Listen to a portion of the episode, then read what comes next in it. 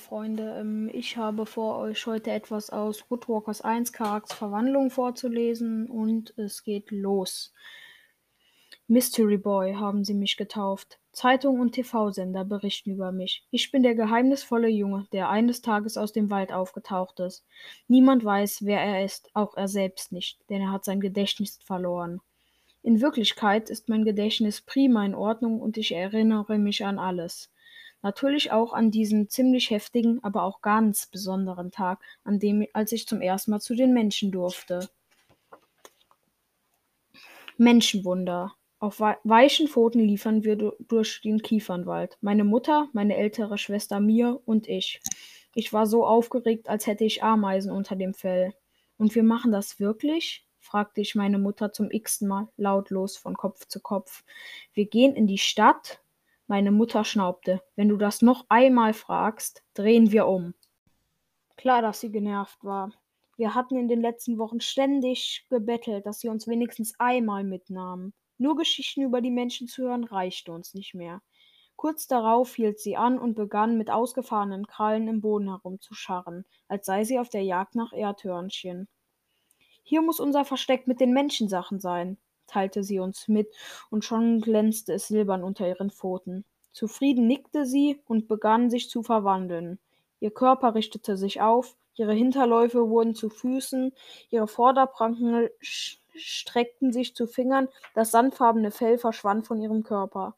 Jetzt hatte sie langes, sonnenhelles Haar, das ihr bis weit über den Rücken reichte. Als sie uns anlächelte, sahen wir ihre lächerlich winzigen Menschenzähne.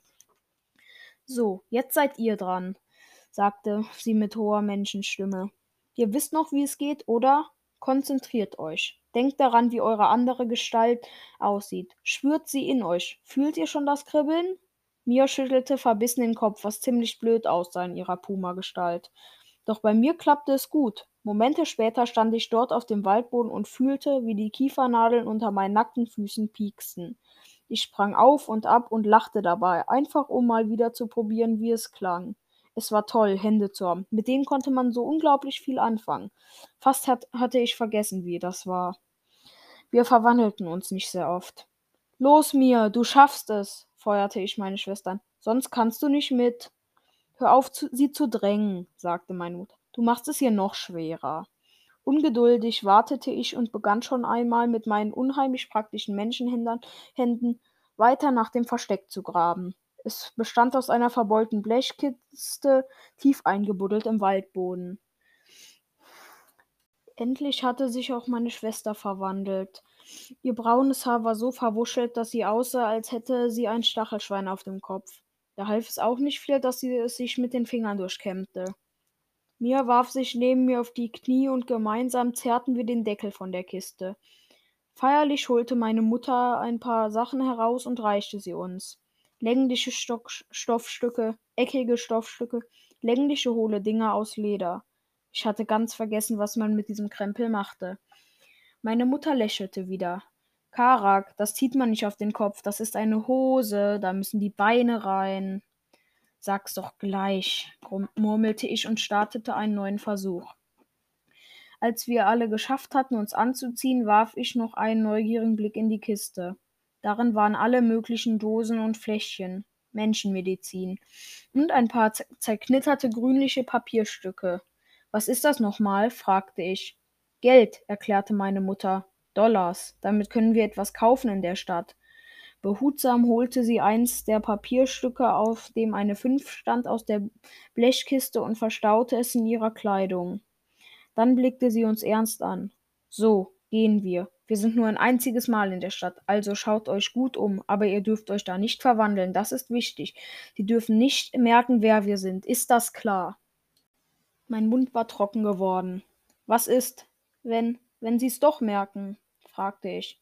Dann töten sie uns, erwiderte meine Mutter knapp. Oh. Mir und ich sahen uns an. Waren meine Augen auch so groß und verschreckt wie ihre?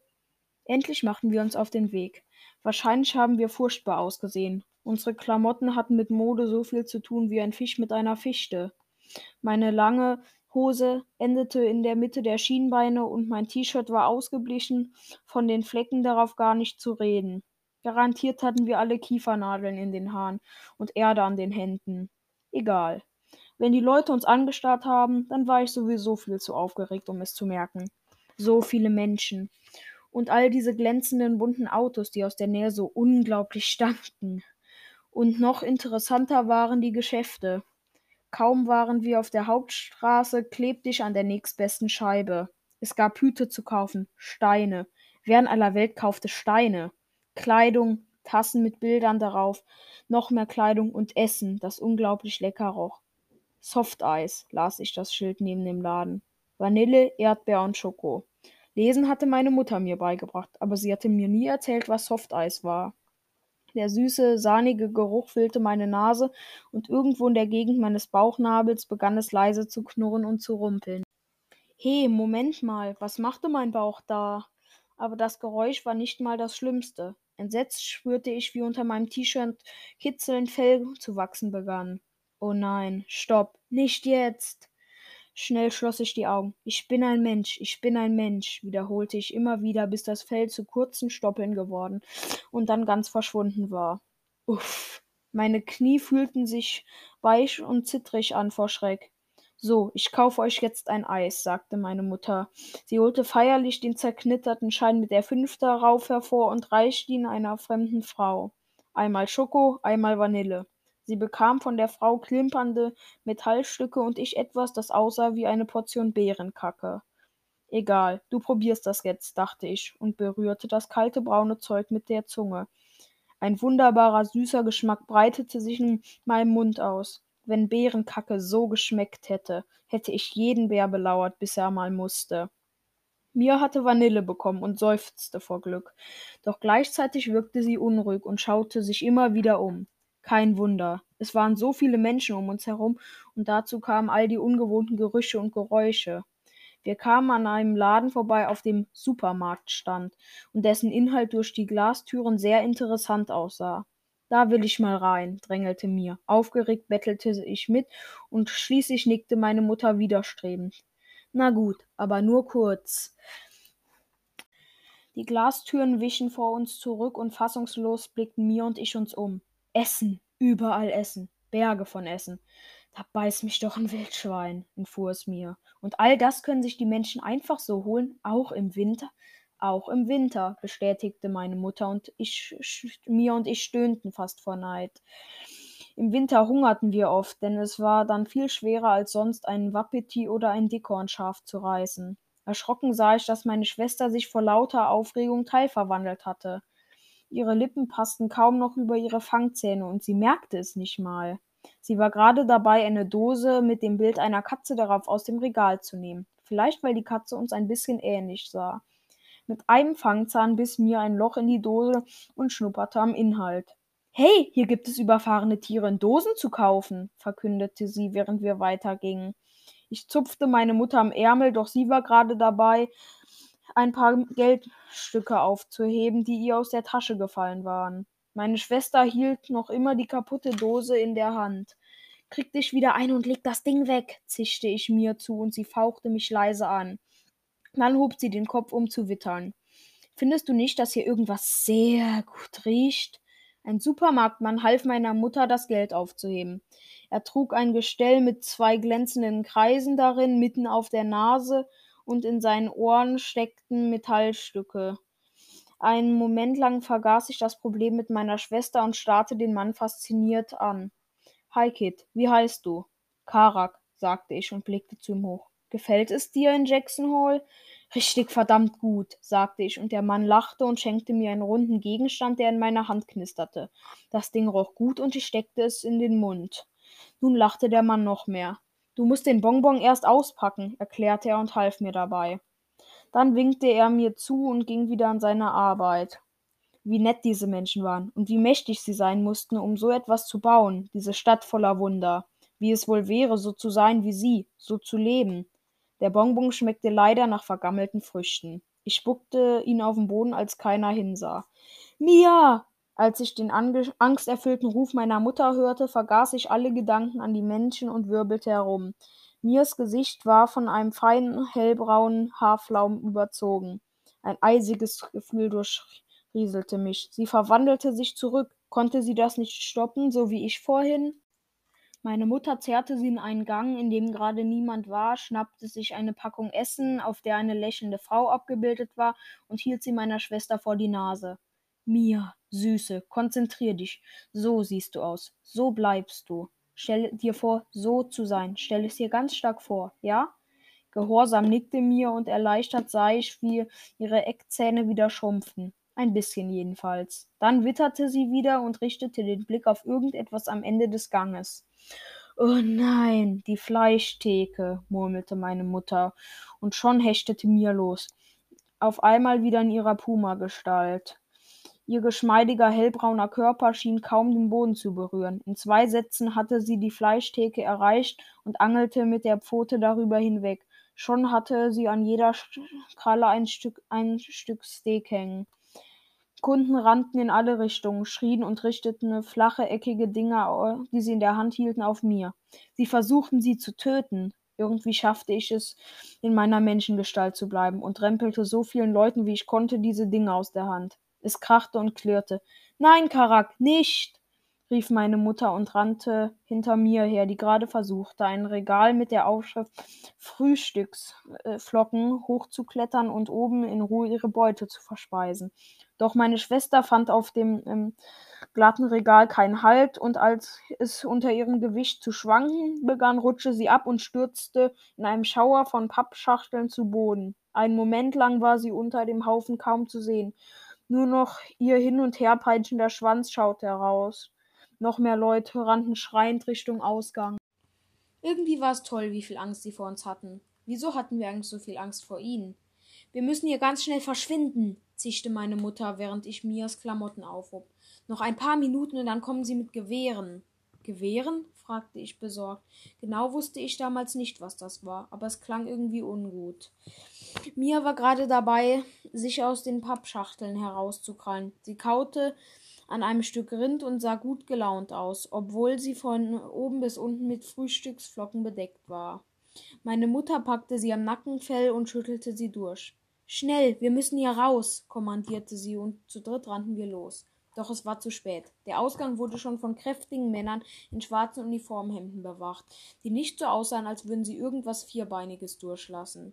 Während meine Mutter uns Deckung gab, schlitterten Mia und ich hinter ein Regal. Du musst dich nochmal verwandeln, flüsterte ich ihr verzweifelt zu. Los, versuch es, bitte.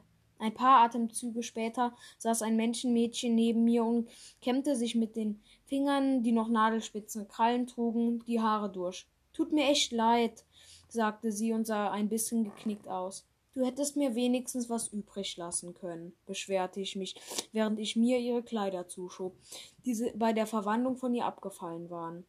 Schnell, wir müssen schreien nach draußen laufen, so wie alle anderen, sagte meine Mutter, sobald Mia wieder angezogen war. Das klappte prima. Die Leute in den Uniformen schenken uns keinen zweiten Blick, obwohl Mia vergessen hatte, ihre Krallenhände in die Hosentaschen zu stecken. Völlig erschöpft und mit wunden Füßen von diesen schrecklichen Schuhen hinkten wir in den Wald zurück. Mein Vater war nicht gerade begeistert, als wir erzählten, was wir erlebt hatten. Wenigstens haben die Menschen uns nichts getan, versuchte ich ihn zu beruhigen, als er mich in seiner Puma-Gestalt missmutig anblickte. Im Gegenteil, sie war nett zu uns. Naja, jedenfalls bis mir angefangen hat, in der Kühltruhe Beute zu machen. Er fauchte mich an. Nett! Sie sind hinterlistig und gefährlich, schnitt seine Stimme durch meinen Kopf. Wir müssen uns von ihnen fernhalten. Missmutig wandte er sich an meine Mutter. War das wirklich nötig, diese ganze Sache mit der Stadt? Wenn wir es ihnen verboten hätten, dorthin zu gehen, wären sie heimlich gegangen, gab meine, e meine Mutter ebenso gereizt zurück. Leider merkte ich, dass ich mich schon jetzt zurücksehnte an diesen Ort der Wunde, an dem es so viel zu entdecken gab. Wieso können wir Wandler nicht als beides leben, als Mensch und als Puma? wagte ich zu fragen. Mal das eine, mal das andere. Du brauchst ganz viel Papier, wenn du als Mensch leben willst, versuchte meine Mutter mir zu erklären. Papier, auf dem draufsteht, wer du bist. Sowas haben wir nicht. Mein Vater blickte mich mit seinen goldenen Katzenaugen an. Sein Blick ging mir durch und durch. Du musst dich für eins entscheiden, Karak. Beides geht nicht. Natürlich hatte meine Mutter nicht vor, uns nochmal mitzunehmen. Enttäuscht verbrachte ich halbe Nächte damit, von hoch oben in den Bergen die glitzernden Lichter der Stadt zu beobachten, die so viel heller waren als die Sterne. Ich konnte nicht anders. Ein halbes Jahr später schlich ich mich zum ersten Mal alleine dorthin, als meine Eltern auf der Jagd waren. Ich wanderte durch die Straßen, witterte tausende neue spannende Gerüche und wünschte mir, ich könnte mal in einen dieser Dinger mitfahren, die meine Mutter Auto genannt hatte. Kaum war ich zurück, wäre ich am liebsten wieder losgezogen. Zwei Jahre später mit elf entschied ich mich, aber nicht so, wie meine Familie es gerne gehabt hätte. Ich will zu den Menschen und so leben wie sie, verkündete ich eines Morgens, nachdem wir uns das Tau aus dem Fell geschleckt hatten. Karak hat es in den Kopf geregnet, zog Mia mich auf und verpasste mir einen Hieb mit eingezogenen Krallen. Ich atmete tief, konzentrierte mich und verwandelte mich. Sofort vermisste ich mein Fell. Der feuchte, feuchte, kalte Wind war nicht sehr angenehm auf der bloßen Haut. Das war kein Witz. Mein Vater war zusammengezuckt, als ich, als ich mich plötzlich verwandelt hatte. Irritiert starrte er mich in meiner Menschengestalt an. Auch meine Mutter wirkte beunruhigt. Aber aber das geht nicht. Wie willst du denn? Ich weiß schon genau, wie ich es mache, sagte ich. Wochenlang hatte ich an meinem Plan getüftelt. Ich nehme mir die Sachen aus dem Versteck und. Vergiss es, du gehörst hierher, knurrte die Stimme meines Vaters in meinem Kopf. Seine pelzigen Ohren zuckten nervös. Jetzt hör auf mit dem Blödsinn. Wir gehen auf die Jagd. Ich bringe dir bei, wie man einen Wapiti reißt. Xamba, ich glaube, er meint es ernst. Meine Mutter betrachtete mich besorgt. Fand sie, dass ich zu jung war, um wegzugehen? Aber ich war schon elf und sie hatte mir selbst erzählt, dass Wander schneller selbstständig waren als Menschen. Als echter Puma wäre schon vor Jahren einige Wege, eigene Wege gegangen. Ich besuche euch ab und zu, sagte ich aufgeregt und niedergeschlagen zugleich. So oft ich kann. Geh und mach das, wenn du willst, fauchte mein Vater mich an. Aber ich sag dir gleich, mit den Menschen wollen wir nichts zu tun haben. Diesmal war ich es, der schockiert blickte. Aber selbst wenn ich als Mensch lebe, ich bin doch keiner. Ich werde nur so tun, als ob. Ich werde immer noch ich sein, auch wenn ich ein bisschen anders aussehe. Karak, du willst wirklich ganz allein dorthin gehen? Meine Mutter klang hilflos. Wenn du dich für deine zweite Gestalt entscheidest, dann können wir nicht in deiner Nähe bleiben. Vielleicht werden wir uns lange nicht sehen können. Du weißt, dass Menschen dort, wo sie wohnen, Raubtiere nicht dulden. Ihr könnt euch doch auch verwandeln. Nur ab und zu, schlug ich verzweifelt vor und war noch verzweifelt, als ich keine Antwort bekam. Sogar meine Mutter wandte den Kopf auch ab. Auch sie traute den Menschen nicht besonders und verwandelte sich ungern. Wir, ungern. Wirklich, das ist eine ganz blöde Idee. Mir schmiegte sich an mich und rieb ihren weichen Kopf an meinen nackten Bein. Sie wirkte verwirrt und unglücklich. Gefällt es dir denn gar nicht hier in den Bergen?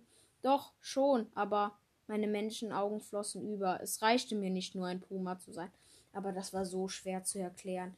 Wir werden nicht da sein können, wenn du uns brauchst, wiederholte meine Mutter traurig. Halb rechnete ich damit, dass sie sich verwandeln würde, um zu zeigen, dass sie auch zum Teil Mensch war und irgendwie verstand, was in mir vorging.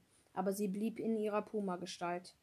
Ich muss jetzt gehen, sagte ich, schlang erst mir und dann meinem Vater die Arme um den pelzigen Hals und drückte sie an mich. Dann tat ich das gleiche bei meiner Mutter. Sie schickte mir ein trauriges Pass auf dich auf in den Kopf.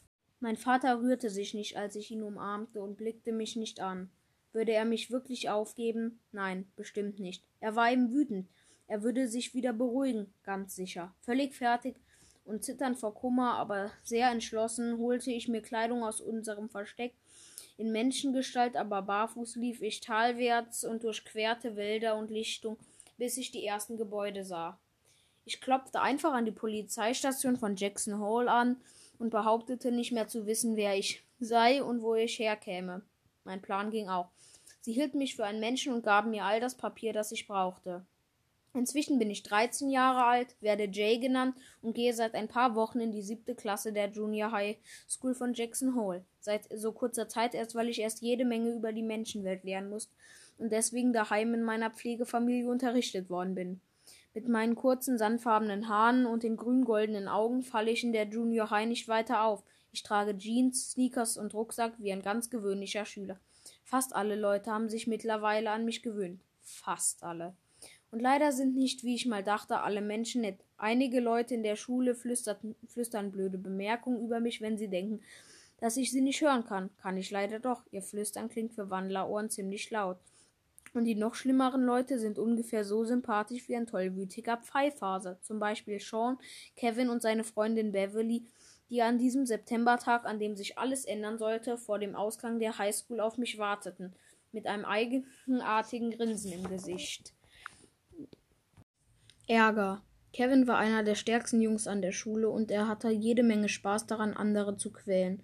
Seine Freundin Beverly wäre furchtbar gerne Cheerleaderin für das Fußballteam geworden, aber sie hatte ein Gesicht wie eine Kartoffel, keine Chance. Vielleicht war es deshalb ihre Lieblingsbeschäftigung, andere niederzumachen. Und Sean machte mit, weil er nichts Besseres zu tun hatte. Alle drei schauten mich an, als wäre ich Beute. Ich fühlte mich auch ein bisschen wie Beute, und das gefiel mir nicht besonders. In meinen ersten Wochen in der Junior High hatten mich die drei in Ruhe gelassen, weil mich zu viele Leute beobachteten. Aber inzwischen war die Schonzeit vorbei. Schon ein paar Mal hatten sie mich geschubst, versucht mir ein Bein zu stellen oder meine Jacke mit Farbe beschmiert. Mir blöde Bemerkungen hinterherzurufen, fanden sie unglaublich lustig, obwohl ich jedes Mal so tat, als hätte ich Ohren aus Stein. Nie half mir jemand. Wenn sie auf mich losging, und jedes Mal machte mich das ein bisschen trauriger. Während ich mich nach einem Ausweg umschaute, machten die drei sich daran, mich in die Zange zu nehmen. Von den anderen Schülern achtete keiner auf uns. Die gestylten Mädels und lässigen Typen waren schon alle auf dem Weg zu ihren Autos und Schulbussen. Na, Jay? fragte Kevin und näherte sich mir von vorne, während Sean von hinten herankam. Lasst mich einfach in Ruhe, empfahl ich ihn. Ach komm schon, Mystery Boy meinte Kevin und hob die Faust, als Sean meine Arme packte. Wir wollen doch nur spielen. Ich kenne kein Spiel, bei dem man sich die Faust in den Magen rammt. Und bis Kevins Faust ankam, war ich auch schon längst woanders. Sean glotzte blöd, als der Schlag in seinem Bauch landete und gab ein schwaches Uff von sich. Kevin ließ sich davon nicht irritieren. Mit zwei Schritten war er bei war er bei mir und versuchte mich in den Schwitzkasten zu nehmen. Lustig war das nicht. Lass das, so bekomme ich keine Luft, beschwerte ich mich. Das ist der Sinn der Sache, sagte Kevin und Sean kicherte wie irre. Okay, das reicht jetzt. Blitzschnell glitt ich nach unten weg, packte Kevin von hinten und beförderte ihn mit Schwung zu Boden. Einen Atemzug später riss ich auch schon von den Füßen. Damit er nicht allzu hart fiel, legte ich ihn quer über Kevin ab. Dann konnte ich weitergehen, dachte ich zumindest. Doch dann machte es Platsch. Ein Eimer voll eiskaltem Wasser landete auf meinem Kopf, lief an mir herunter und überschwemmte meine Schuhe. Ich hatte Beverly vergessen. Ausgerechnet Wasser. Sie konnten es nicht wissen, aber ich hasste das Zeug gedemütigt, durchnässt und eine nasse Spur hinter mir herziehend, ging ich davon, während das Gelächter der anderen mir hinterher schallte. In meinen Augen brannte es und mein Herz hatte sich zusammengekrampft. Am liebsten hätte ich mich irgendwo versteckt, um in Ruhe traurig sein zu können. Wieso konnten diese Leute mich nicht einfach akzeptieren, wie ich war? Warum macht es ihnen so viel Spaß, mich zu quälen? Ein Rabe hüpfte auf einem Gitterzaun neben mir herum, krächzte und breitete die Flügel aus. Ich schaute nur kurz zu ihm hinüber, dann lief ich weiter. Dabei wäre ich fast über einen zweiten Raben gestolpert, der vor mir herumstolzierte, den Kopf schief legte und mich mit blanken schwarzen Augen ansah. Ich machte einen Bogen um ihn und versank wieder in, ganz in düstere Gedanken. Auf einer Schule zu sein, hatte ich mir ganz anders vorgestellt. Irgendwie lustiger. Mit den Fächern kam ich ganz gut klar. Den meisten Lehrern gefiel, dass ich so neugierig war und mich wirklich anstrengte, den Stoff aufzuholen. Aber manchmal frage ich mich, wieso genau ich Algebra lernen sollte oder Musiktheorie. Und, und Freunde hatte ich bisher auch keine gefunden. Lag es daran, dass Pumas Einzelgänger waren oder hatte ich mich zu oft blöd angestellt? Während ich darüber nachdachte, wurde ich immer trauriger. Und diese beiden Raben nervten. Was wollten die nur von mir? Einer von beiden versuchte, sich auf meiner Schulter niederzulassen. Hau ab, ich bin kein Sitzplatz, brummte ich und schlurfte zu dem alten Mountainbike, das meine Pflegefamilie mir geschenkt hatte. Na also, die Raben flogen endlich davon. Vielleicht sollte ich versuchen, ins Footballteam rein, reinzukommen. Alle Leute mochten gute Footballspieler und Filmstars. Sie mochten auch Filmstars. Aber ich war nur zwei oder dreimal im Fernsehen gewesen. Das reichte nicht. So richtig berühmt und beliebt waren andere Leute.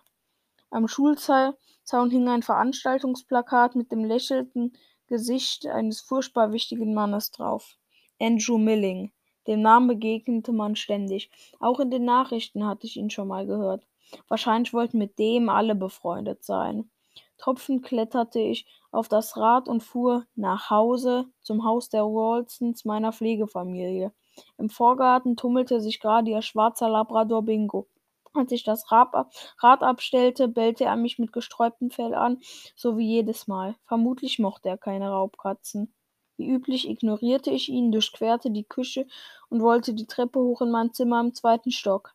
Aber ich war leider nicht schnell genug. Donald, mein Pflegevater, hatte seine psychologische Praxis im gleichen Haus. Durch eine Zwischentür konnte er sich schnell mal einen Kaffee holen. Das machte er gerade, als ich reinkam. Hi, sagte ich niedergeschlagen. Na, wie läuft's, mein Junge? fragte Donald mit einem väterlichen Lächeln und legte mir den Arm um die Schultern, aber nur einen Moment lang. Dann riss er ihn weg. Verdammt, Jay, wieso bist du so nass? Mein Pullover, jetzt muss ich mich umziehen und meine nächste Patientin kommt in fünf Minuten. Los, du ziehst dich jetzt auch um, aber Dali, und duschen. Weg war er.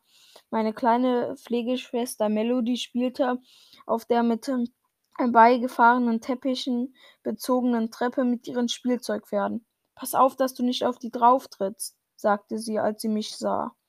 Aus dem Zimmer meines Pflegebruders dröhnte ausnahmsweise kein Heavy Metal. Glück gehabt. Ich ging an Marlons Zimmer vorbei und genau in diesem Moment wurde die Tür aufgerissen. Eine brutale Schallwelle krachte mir entgegen. Ich sprang vor Schreck bis zur Decke und Marlon mit einer Fernbedienung in der Hand krümmte sich vor Lachen. Yeah, das war gut, mach das nochmal, grunzte er. Ich warf ihm einen Killerblick zu, ging in mein Zimmer, knallte die Tür zu, zog mir trockene Sachen an und warf mich aufs Bett. Wahrscheinlich war es keine gute Idee gewesen, ein Mensch sein zu wollen. Es war eine miese Scheißidee gewesen. In den Bergen gab es keine Lehrer, die versuchten, mir überflüssiges Menschenwissen in den Kopf zu stopfen. Und keine Idioten, die dich fertig machen wollten. Als Puma war es mir gut gegangen. Wieso hatte ich all, all das aufgegeben? Jedes Mal, wenn ich an meine Familie dachte, fühlte es sich an, als würde irgendein kleines Tier mein Herz annagen.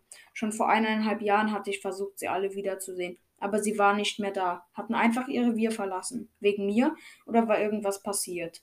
Die konnten sonst wo sein, irgendwo in den Bergen, hunderte von Kilometern von hier. Ich hatte keine Ahnung, wie ich sie wiederfinden sollte und ob sie mir verzeihen würden. Außerdem war jetzt schon Herbst, bald würde es Winter sein. Er kam früh hier in den Rocky Mountains. Klar, ein ausgewachsener Puma kann auch alleine einen Winter in den Bergen überleben. Nur war ich eben noch nicht ausgewachsen und darüber hinaus gab es da ein klitzekleines Problem. Bevor ich weiter überlegen konnte, hörte ich die leichten Schritte im Flur und das Klopfen an meiner Zimmertür. Ich wusste längst, wer das war, und ich musste lächeln, ob ich wollte oder nicht. Meine Pflegemutter Anna kam herein und setzte sich neben mich auf die Kante meines Bettes. Sie lächelte mich an auf diese Art, durch die mir immer ganz warm ums Herz wurde. Hey, sagte sie und strich mir eine Haarsträhne aus der Stirn. Blöden Tag gehabt, was? Ich nickte. Eigentlich wollte ich auch was sagen, aber es ging nicht. Probleme mit den Lehrern? Hast du was nicht verstanden? Ich schüttelte den Kopf und Anna sah aus, als wäre sie stolz auf mich. Sie arbeitete im Jugendamt und hatte ihrer Familie schon vorgeschlagen, mich aufzunehmen, als ich noch zerlumpt und eingeschüchtert auf der Polizeistation hockte. Mit unglaublich viel Geduld hatte sie mir alles beigebracht, was Menschen in meinem Alter wissen sollten wessen Kopf das auf den Viertel-Dollar-Münzen ist, George Washington, was das Internet ist, das, wo man sich ganz viele Katzenvideos anschauen kann, wie man einen Aufsatz schreibt mit einem Stift und saumäßig vielen Worten und wofür man Handys braucht, zum Zusammenhalten der Herde. Zu Anfang war Melody neugierig auf mich gewesen, doch dann fand sie es blöd, dass ihre Mutter so viel Zeit mit mir verbrachte. Seither behandelte sie mich, als wäre ich eine Zecke in ihrem Fell, dabei hatte sie nicht mal eins. Haben sie dich geärgert? Inna ließ nicht locker. Ärgere sie einfach zurück. Mach ich ja, sagte ich und starrte an ihr vorbei auf mein Poster der Grand Tetons. Schroffe weiße Gipfel, schimmernde Bergseen, dunkelgrüne Wälder. Aber ich bin einfach zu anders. Kein Mensch will mit mir befreundet sein. Das stimmt, du bist anders. Und? Kämpferisch blickte Anna mich an. Vergrub, ich vergrub mein Gesicht im Kissen. Sie wusste ja nicht mal, wie anders ich war. Gab es noch andere Gestaltwandler außer mir und meiner Familie? Bisher hatte ich keinen getroffen. Vielleicht waren meine Eltern, meine Schwester und ich die einzigen in der ganzen Welt. Anna streichelte noch eine Weile meine Schulter, dann seufzte sie und ließ mich allein. Ich blieb liegen, so lange bis ich ein Geräusch hörte und aufblickte. Am Fenster klebte ein kleines Tier, ein Hörnchen. Es hockte auf dem Fenstersims, hatte sich auf die Hinterbeine gestellt und die Vorderpfoten platt an die Scheibe gedrückt. Jetzt starrte es zu mir ins Zimmer. Ich starrte zurück, worauf das Hörnchen anfing, auf dem Fensterbrett herumzutanzen. Was war eigentlich mit den Tieren los in letzter Zeit? Ich verdrehte die Augen, verschränkte die Arme hinter dem Kopf und fing wieder an, über mein Leben nachzudenken. Und über das Problem, das mich daran hinderte, einfach in die Berge zurückzukehren. Meine Eltern hatten mir einiges beigebracht, was man als ein Raubtier wissen muss, bevor ich sie verlassen hatte. Nur eins leider nicht, das Wichtigste. Ich wusste nicht, wie man tötet. Ach, das kann man lernen, versuchte ich mich aufzumuntern. Auf den Hirsch draufspringen, bis in den Nacken und fertig. Reine Übungssache. Schon beim Gedanken daran wurde mir schlecht. Inzwischen war ich gewohnt, Steaks aus der Plastikverpackung zu holen, in die Pfanne gleiten zu lassen und mit Messer und Gabel zu zerlegen. Natürlich mit Kräuterbutter. Meine Schwester Mia hätte sich über mich totgelacht. Egal. Töten war Übungssache. Und gleich heute würde ich damit anfangen. Heute Nacht würde ich zeigen, was in mir steckte. Ganz schön gefährlich. Ungeduldig wartete ich darauf, dass es dunkel wurde. Als alle im Haus schliefen, auch der nervige Familienhund, machte, verwandelte ich mich in meinem Zimmer. Es war ein herrliches Gefühl, wieder ein Puma zu sein. Ein Berglöwe, König des Waldes. Meine Muskeln fühlten sich an wie Sprungfedern aus Stahl, als ich auf den, den Fenstersinn hüpfte und, und darauf balancierte, bis ich sicher war, dass niemand in der Nähe war. Dann sprang ich aus dem zweiten Stock auf den Rasen und huschte durch den Garten, hinter dem der Wald begann. Es war eine mondlose Nacht, doch meine Katzenaugen fingen das Sternlicht auf. Die Nachtluft roch nach Freiheit und aus der Ferne vernahm ich ein schrilles, quietschendes Röhren. Dass es in der Gegend jede Menge Wapiti-Hirsche gab, an denen ich üben ko konnte, war nicht zu überhören. Schon nach kurzer Zeit hatte ich drei von ihnen gefunden, zwei Weibchen und einen Hirsch, die sehr appetitlich aussahen und auf einer Lichtung grasten. Etwas näher am Campingplatz, als mir recht war, aber wenn die Camper nett fragten, konnte ich ihnen später ein Stück Fleisch abgeben. Jetzt kam das Anpirschen, so wie mein Vater es mit mir geübt hatte. Sorgfältig setzte ich eine Pfote, nein, Pranke, ich war ein gefährliches Raubtier, vor die andere, ohne den Blick von, von den Wapitis zu lassen. In perfekter Haltung, tief geduckt, Schultern locker, Ohren nach vorne. Einer der Wapitis hob den Kopf. Hatte ich, einen hatte ich einen Fehler gemacht? Hatte ich vergessen, auf die Windrichtung zu achten? Nein, auf keinen Fall. Nur noch 20 Meter. Jetzt losstürmen. Jetzt, jetzt. Ich stürmte ein bisschen. Dann schlug ich ein Salto, weil irgendwas Fieses, Dünnes meinen Vorderpfoten im Weg gewesen war. Ich prallte mit dem Rücken aufs Gras, kollerte noch ein Stück weit und kollerte noch ein Stück weiter. Missmutig rappelte ich mich auf und schaute nach, was das gewesen war. Beim hüpfenden Wildschwein. Ich war über eine dämliche Zeltschnur gestolpert. Die Wapitis blickten verdutzt zu mir hinüber. Dann schnaubten sie, galoppierten ganz langsam los, schlugen noch ein paar Mal extra aus und zeigten mir das weiße Hinterteil. Die lachten mich aus. Wahrscheinlich fanden die das irre lustig, wie ich eben den Salto geschlagen hatte. Beleidigt wollte ich ihnen nachjagen, um ihnen zu zeigen, was mit Tieren passiert, die einem Puma dumm kommen. Aber dann hörte ich ein Rascheln, mir fiel schlagartig ein, dass an einer Zeltschnur meist auch etwas dranhängt, sonst würde sie ja irgendwie anders heißen. Einfach so Schnur zum Beispiel ja, ähm, hier, hier, nee, aber dann hörte ich ein rasch, ja, ja, jemand ganz in meiner Nähe kroch aus dem eckigen, dunklen Etwas, zu dem die Schnur gehörte. Es roch sehr, so sehr nach Angst, dass man wahrscheinlich noch einen Kilometer weiter wittern konnte und kramte hektisch nach etwas, wahrscheinlich seiner Taschenlampe. Ohne die sahen diese armen Beherrscher der Welt in der Nacht ja nicht, nichts. Aber, aber das war nicht das Schlimmste. Das Schlimmste war, dass es jetzt auch noch hinter mir in einem weiteren Zelt raschelte. Hugo, was machst du da? Was ist das für ein Radau? fragte eine Stimme, die nach Mutter schimpft Sohn klang. Schritte näherten sich aus der anderen Richtung. Vor Schreck stand ich wie ausgestopft da und wusste nicht, in welche Richtung ich fliehen sollte. Äh, sagte eine Stimme, die sehr jung und ängstlich klang. Mama, bei dem Lernen kann ja kein Mensch schlafen. Mama, ja, was ist? Das war ich nicht, das mit dem Lärm.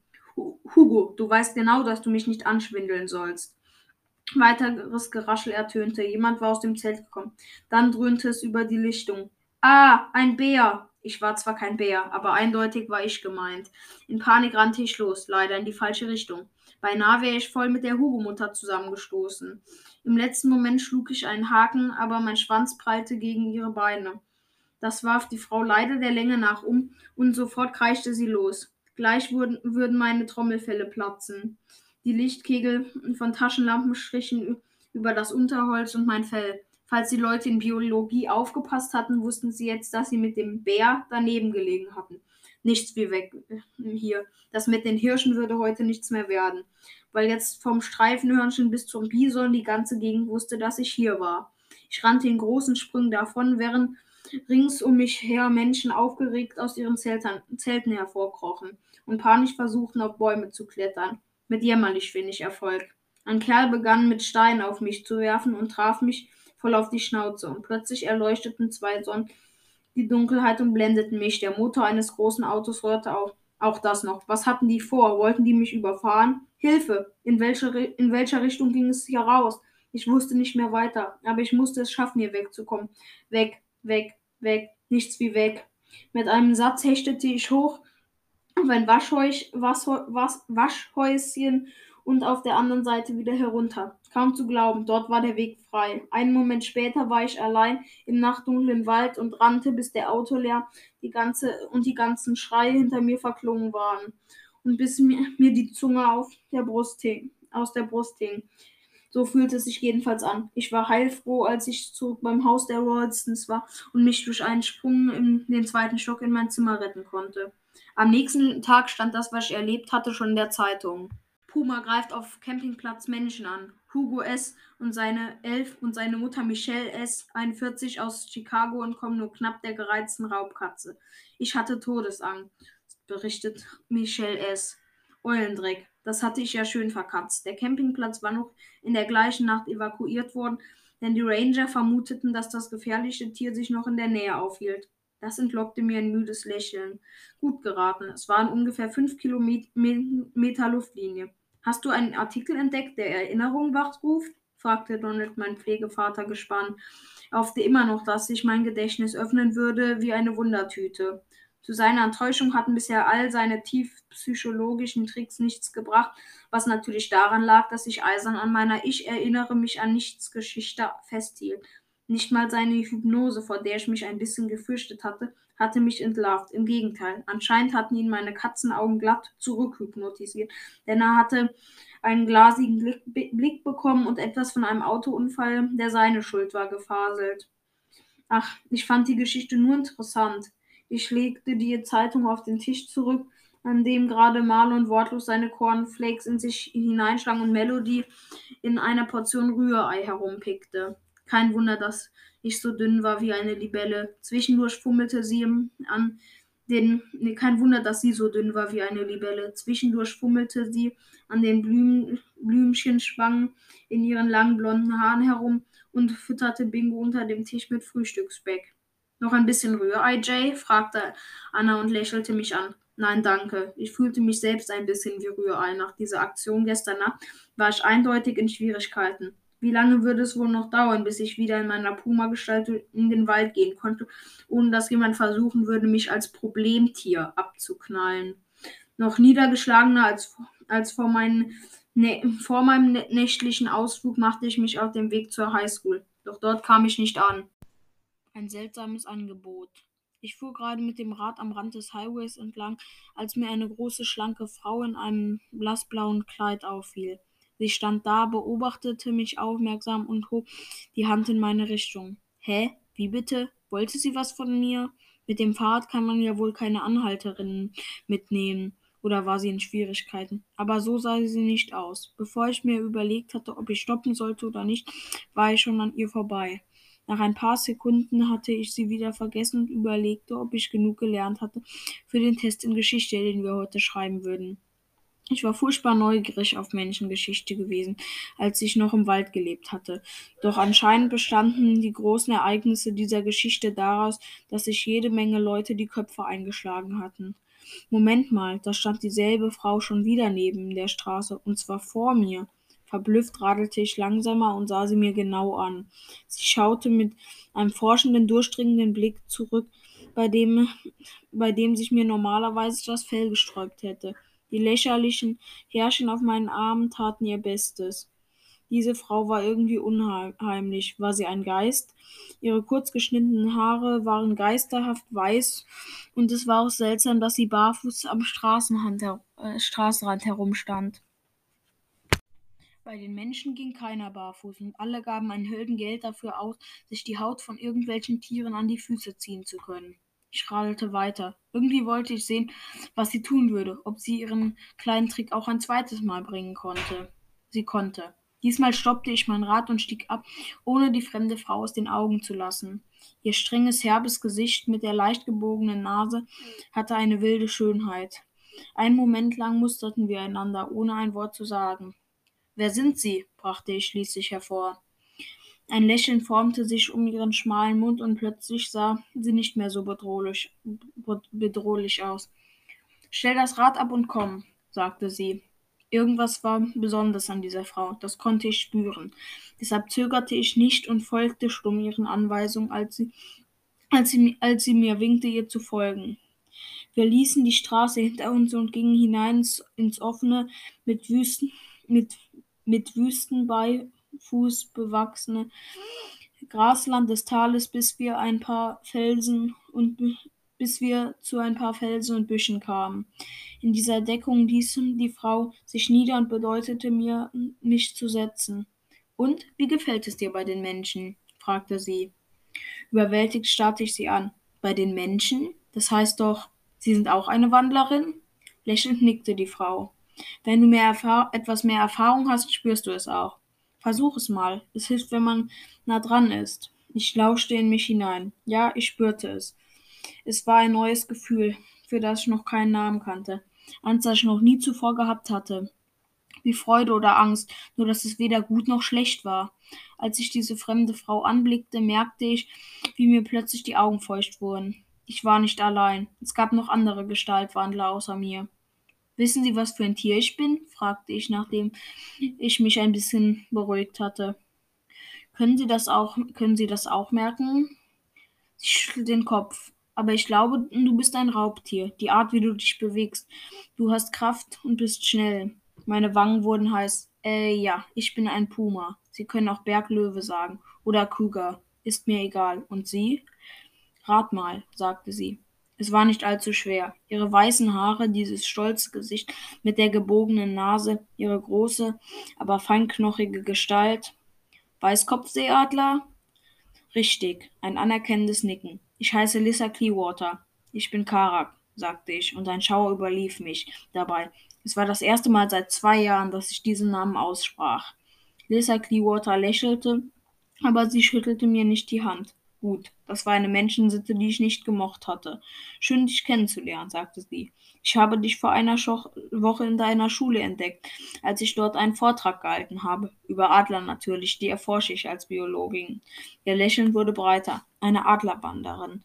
So also hatte sie es geschafft, mich zweimal zu überholen, obwohl ich mit dem Mountainbike nicht gerade langsam fuhr. Aber wie hatte sie das mit dem Kleid gemacht? Du hast meine Frage noch nicht beantwortet, sagte Lissa Clearwater. Also? Ich wusste natürlich, welche Frage sie meinte. Die, wie es mir bei den Menschen gefiel. Geht so, meinte ich mit einem Achselzuckend. Es ist praktisch, dass man zum Jagen in den Supermarkt gehen kann. Keine Ahnung, warum ich ihr nicht die Wahrheit sagte. Dass es mir beschissen ging und ich zurück wollte in die Berge, aber nicht wusste wie. Wahrscheinlich lag es daran, dass wir uns erst seit fünf Minuten kannten. Sie versuchte nicht, mich auszuquetschen. Vor drei Jahren habe ich eine Schule gegründet. Eine für eine besondere Schule, erzählte sie mir stattdessen. Für Jugendliche wie dich, die lernen wollen, ohne Schwierigkeiten in beiden Welten zu leben. Die Clearwater heißt ein Internat, gar nicht mal weit von hier. Wäre das was für mich? Wir haben viele verschiedene Wandler, wenn auch bisher keinen Berglöwen. Es gibt noch mehr Wandlerarten. Es gab sogar eine Schule für Wandler. Mir schwirrte der Kopf. Lisa Clearwater lächelte über meine Verwirrung. Wandler oder Roadwalker, wie wir sagen, sind selten, aber es gibt viele verschiedene Arten. Übrigens gibt es nicht nur eine Schule, sondern zwei. Mein erwachsener Sohn Jack leitet die zweite unten in Florida. Äh, in die gehen alle Wandler, die das Wasser brauchen. Delfine, Alligatoren, Haie und so weiter. Wow, war das Einzige, was mir da dazu einfiel. Einige unserer Abgesandten haben schon versucht, dich zu kontaktieren, aber du hast nicht reagiert. Deswegen dachte ich, ich komme mal persönlich vorbei, sagte Lissa Clearwater und stand auf. Neue Schüler werden jederzeit an der Clearwater High aufgenommen. Du könntest also sofort zu uns wechseln. Bei uns würdest du zum Beispiel lernen, dich leichter zu verwandeln. Wir üben mit unseren Schülern auch, wie man mit schwierigen Menschen umgeht. Ich fragte mich, wie viel sie mitbekommen hatte von dem, was in letzter Zeit so auf dem Schulhof abgegangen war. Und wir würden dir dabei helfen, als Mensch und als Puma besser zurechtzukommen. Überleg es dir gut und sag mir Bescheid, ja? Wir hätten dich gerne bei uns. Auch damit sowas wie letzte Nacht auf dem Campingplatz nicht nochmal passiert. Ich wurde knallrot. Aber Lissa Clearwater achtete nicht darauf. Ihr Kleid fiel zu Boden, als sie sich verwandelte, und, und vor mir breitete ein Adler die gewaltigen braunen Schwingen aus. Seine wilden gelben Augen beobachteten die Umgebung. Er hüpfte ein paar Schritte auf den Boden und schob das Kleid mit dem Schnabel zu einem Stoffhaufen zusammen. Dann schloss sich äh, eine seiner Klauen darum. Ein letzter Blick in meine Richtung, ein fast unmerkliches Nicken der, des weißgefiederten Kopfes. Dann griffen die Flügel des Adlers in die Luft. Wie soll ich Ihnen denn Bescheid sagen? rief ich Lisa Clearwater ratlos nach. Sag es dem Raben. Die Stimme war plötzlich in meinem Kopf. So plötzlich, dass ich zusammenzuckte und mir an die Stirn griff. Natürlich. Nicht nur meine Puma-Familie wusste, wie man in Tiergestalt von Kopf zu Kopf redete. Momente später war der Adler, der eigentlich eine Schulleiterin war, außer Sicht. Völlig durcheinander blieb ich hinter den Felsen sitzen. Ich war nicht allein. Ich war einer von vielen. Es gab noch andere Wandler, Woodwalker, außer mir. Und anscheinend war ich nicht der einzige junge Wandler, der Probleme hatte. Das war eine Riesenerleichterung. Ich fühlte mich gleich ein bisschen weniger einsam. Aber so sehr ich mich auch bemühte, ich konnte mir diese Schule nicht vorstellen. Sie konnte unmöglich so sein wie die Jackson Hole High School, die einzige andere Schule, die ich kannte. Außerdem würden mich die Ralstons anschauen, als hätte ich Tollwut, wenn ich ihnen eröffnete, dass ich in Zukunft irgendeine komische Schule besuchen wollte. Eine, von der sie noch nie gehört hatten und auf die mega seltsame Schüler gingen. Wahrscheinlich hatten, hätten sogar meine richtigen Eltern Nein gesagt. Schule. Ups. Dem Sonnenstand nach hatte ich inzwischen den Geschichtstest verpasst. Egal. Der musste, die musste heute ohne mich stattfinden. Hier ging es um mein hier ging es um mein weiteres Leben, mein ganzes verdammtes Leben. Noch ein Angebot. Als ich am späten Nachmittag wieder bei den Walstons ankam, hatte ich erwartet, dass sie mir einen riesen Ärger machen und tausend Fragen stellen würden. Schließlich hatte ich noch nie zuvor die Schule geschwänzt. Doch stattdessen herrschte Hektik. Eine Hektik, die anscheinend nichts mit mir zu tun hatte, denn Anna rannte Küchenschürze und äh, mit einem nackten Truter in den Händen an mir vorbei. Äh, was ist denn hier los? erkundigte ich mich. Erschöpft wischte sich meine Pflegemutter über die Stirn. Stell dir vor, wir haben heute Abend einen unerwarteten Gast zum Abendessen. Ja, und? Das klang noch nicht sehr spannend. Ich, mu ich musterte den Truthahn. Er sah aus, als wäre ihm kalt um seine Federn. Es ist Andrew Milling und er kommt wegen dir. Ich kapierte gar nichts mehr. Andrew Milling, der berühmte Typ, den ich schon auf Plakaten gesehen hatte. Was hatte der mit mir zu tun? Bedeutete das Ärger? Du hättest uns ruhig sagen können, dass du dieses, diesen Talentwettbewerb gewonnen hast. Anna strahlte mich an. Ich bin richtig stolz auf dich. Dabei ist dir das Aufsatzschreiben immer so schwer gefallen. Was für ein Talentwettbewerb. Hätte ich nicht irgendwie merken müssen, wenn ich bei so etwas mitgemacht hätte? Ratlos beobachtete ich eine Spinne, die dabei war, sich an der Esszimmerdecke ein gemütliches Netz anzufertigen. Andrew Millingjay ist einer der wichtigsten Männer im ganzen amerikanischen Westen, belehrte mich mein Pflegevater Donald, sortierte hektisch seine Whisky- und Schnapsflaschen und entkorkte eine davon, um am Inhalt riechen zu können. Zu ihm gehören eine Ölgesellschaft, eine Filmproduktionsfirma, ein paar Silicon Valley Firmen und ganz nebenbei auch ein, ein Skiresort hier in Jackson Hole, die Sierra Lodge. Auch, mu musste ich das gut finden? Ich war ein bisschen verwirrt. Skifahren konnte ich sowieso nicht und Öl brauchte ich auch gerade keins. Ich beschloss, alles auf mich zukommen zu lassen und beobachtete hungrig die Fortschritte des Truthahns. Bei 220 Grad im Ofen war ihm inzwischen sicherlich nicht mehr kalt. Lange konnte ich ihm nicht zuschauen, denn Marlon und ich waren dazu verdonnert worden, den Essenstisch vorzubereiten. Mit gewöhnt mürrischer Miene schleppte mein Pflegebruder ein Stapel Teller an. Ich holte währenddessen ein paar bunte Ahornblätter als Dekoration, doch Marlon verzog nur den Mund. Was ist denn das für ein Mist? Mit einem Griff beförderte er die Handvoll Blätter in den Kaminofen, wo sie zusammenschnurrten und schwarz wurden.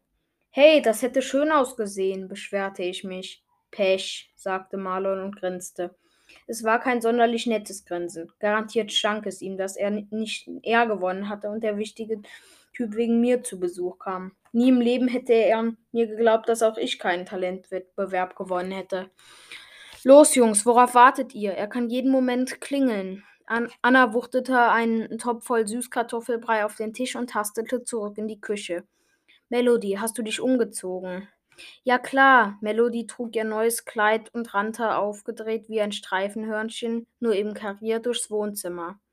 Inmitten all der Aufregung lag Bingo, der Labrador, seelenruhig auf dem Boden, kaute an einem Knochen und warf mir ab und zu einen misstrauischen Blick zu.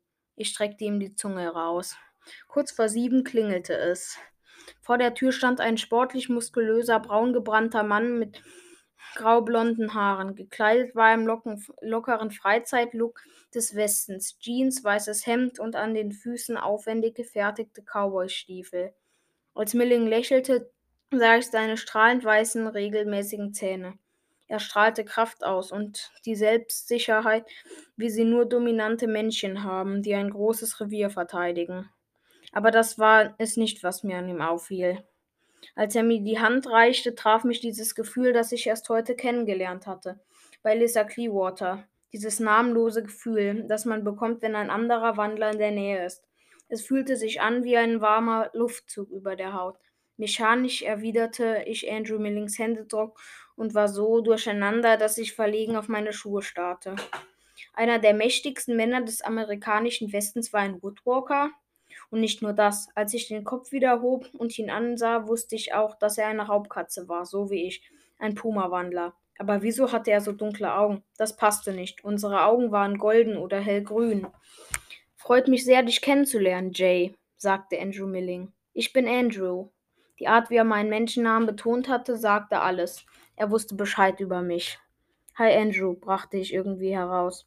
Kommen Sie nur herein, wir freuen uns wirklich sehr über Ihren Besuch plauderte Donald. Wie klein und harmlos er plötzlich wirkte mit seiner rundlichen Figur und den langen grauen Haaren, die er im Pferdeschwanz trug. Nehmen Sie doch Platz, Andrew. Es ist uns eine Ehre. Milling brauchte nur fünf Minuten dafür, meine Pflegefamilie im Sturm zu erobern. Er lobte Donalds Whisky, bemerkte Melodies neues Kleid und zeigte sich beeindruckt von dem Foto über dem Kamin, das Anna mit dem Präsidenten zeigte. Ihr war nämlich mal eine Medaille verliehen worden für ihr Engagement gegen Armut. Süßkartoffelbrei nahm er sich keinen. Dafür hatte der Truthahn keine Chance gegen ihn. Schmeckt hervorragend, meinte er kauend und Ennas Wangen glühten vor Freude. Ich saß dabei, aß ein Stück Truthahn, sagte kaum etwas und fragte mich, was dieser fremde Wandler von mir wollte.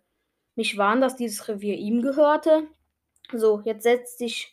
So, jetzt setz zu. So, jetzt zu dir, Jay, sagte Milling schließlich. Eine schöne Leistung, die du beim Talentwettbewerb abgeliefert hast. Ich war wirklich beeindruckt. Du hast alles richtig gemacht. Ich fragte nicht, was für ein Talentwettbewerb gewesen sein sollte. Es war besser, das unter vier Augen zu klären. Was genau meinte er damit, dass ich alles richtig gemacht hatte?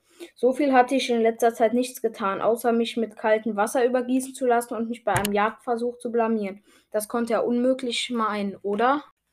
Danke, Sir, sagte ich höflich. Dadurch bin ich darauf aufmerksam geworden, dass du ein vielversprechender junger Mann bist, fuhr Milling fort. Mit etwas Mühe verzog ich die Lippen. Mit diesem Lob konnte, ich, Lob konnte ich ungefähr so viel anfangen wie ein Kojote mit einem Smartphone. Verdient hatte ich es jedenfalls nicht. Deshalb wollte ich dir deinen Gewinn gerne persönlich überreichen, fuhr Milling fort und zog zwei Dinge aus der Brusttasche seines Hemdes. Das eine war ein Taschenmesser mit einem Griff aus edel, edlem polierten Holz. Wow, das war bestimmt teuer gewesen. Das zweite war seine Visitenkarte mit goldener Schrift darauf. Beides reichte er mir. Ich würde in Zukunft dich gerne im Auge behalten und fördern, Jay.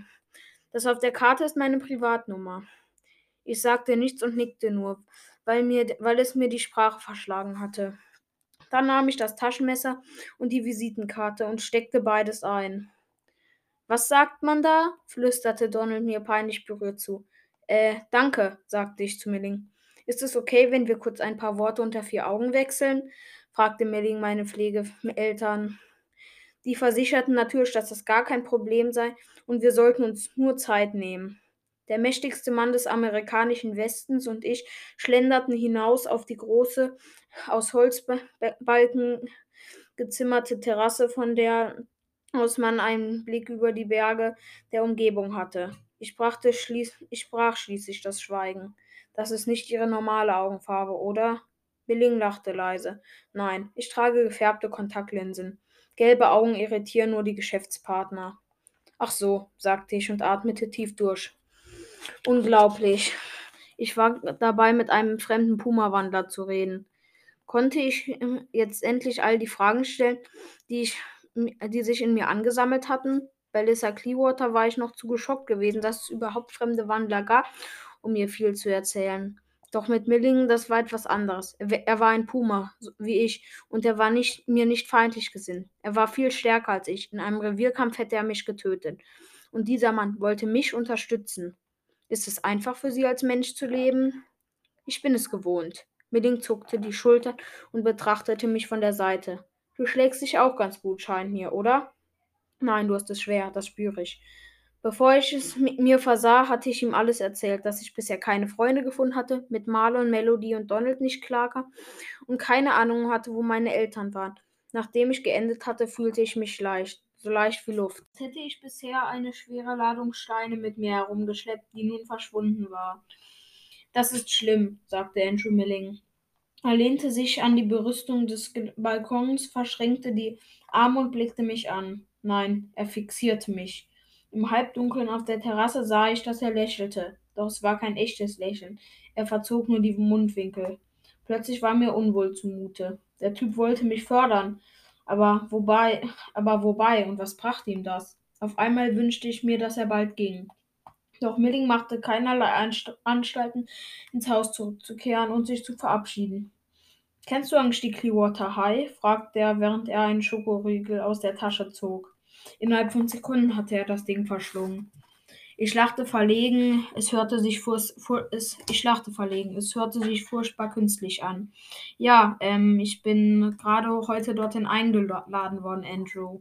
Es kam mir falsch vor, seinen Vornamen zu benutzen, aber ich musste es ja wohl tun, tun, wenn er es mir angeboten hatte. Gut, sagte Milling. Geh auf diese Schule. Es klang nach einem Befehl. In Puma-Gestalt hätte ich spätestens jetzt die Ohren angelegt und die Zähne gezeigt. Ja, ich glaube, ich werde das machen, sagte ich und schob ein bisschen rebellisch nach. Oder auch nicht. Milling schnaubte. Sei nicht dumm, du bist ein Raubtier mit Grips im Kopf, kein dämlicher Schneeschuhhase. Wenn du diese Chance vorübergehen lässt, bist du wohl doch nicht so begabt, wie ich dachte. Er stieß sich von der Rüstung ab und, und bedeutete mir, ihm nach drinnen zu folgen. Inzwischen war Bingo auf die Terrasse getappt und als er den Gast witterte, fing er an zu knurren. Wahrscheinlich konnte er es nicht fassen, dass jetzt zwei dieser grässlichen Katzenwesen im Haus waren. Andrew Milling blickte verächtlich auf ihn hinab und verpasste ihm einen Tritt mit der Stiefelspitze. Erschrocken jaulend verzog sich der Labrador. Obwohl ich Bingo nicht sonderlich mochte, tat er mir in diesem Moment leid. Er, hätte sich ein, er hatte sich eindeutig den falschen Gegner ausgesucht. Anna und Donald gegenüber war Milling sehr charmant. Nach tausend Höflichkeiten verabschiedete er sich endlich und die Walsons entspannten sich wieder. Marlon, Jay, ihr wascht ab, kommandierte Anna. Und Melody muss schnellstens ins Bett. Morgen ist schließlich Schule. Alle zusammen trugen wir die dreckigen Teller in die Küche. Dann verzog sich Donald, um seine Whiskys wieder in den Schrank einzuschließen, wahrscheinlich damit Marlon nicht drankam. Und Anna ging mit Melody hoch ins Bad im ersten Stock. Marlon ließ heißes Wasser in die Spüle laufen und drehte sich zu mir um. Her mit dem Ding, sagte er knapp. Was für ein Ding? Ich hatte keine Ahnung, wovon er redete. Das Taschenmesser, du Depp, gib mir das verdammte Taschenmesser. Ach so, das. Ich vergrub, ich vergrub die Hände in den Taschen und schloss die Finger um das kleine, aber schwere Messer. Durch den polierten Griff fühlte es sich glatt an wie ein Kieselstein. Warum? Marlon feixte. Weil ich sonst sage, du hättest versucht, mich damit zu schneiden. Dieser Mistkerl. Als Puma hätte ich ihm furchtbar gerne meine Fangzähne in den Oberschenkel oder sonst wohin geschlagen. Nur leider ging das nicht. Er war Annas Sohn und ich wollte ihr keinen Kummer machen. Außerdem würde Anna ihrem Sohn wohl womöglich glauben, wenn er solchen Blödsinn behauptete, und auf keinen Fall durfte sie schlecht von mir denken. Du bekommst von mir gar nichts, sagte ich wütend und Marlon schlug einfach zu versuchte mir voll eine reinzuhauen.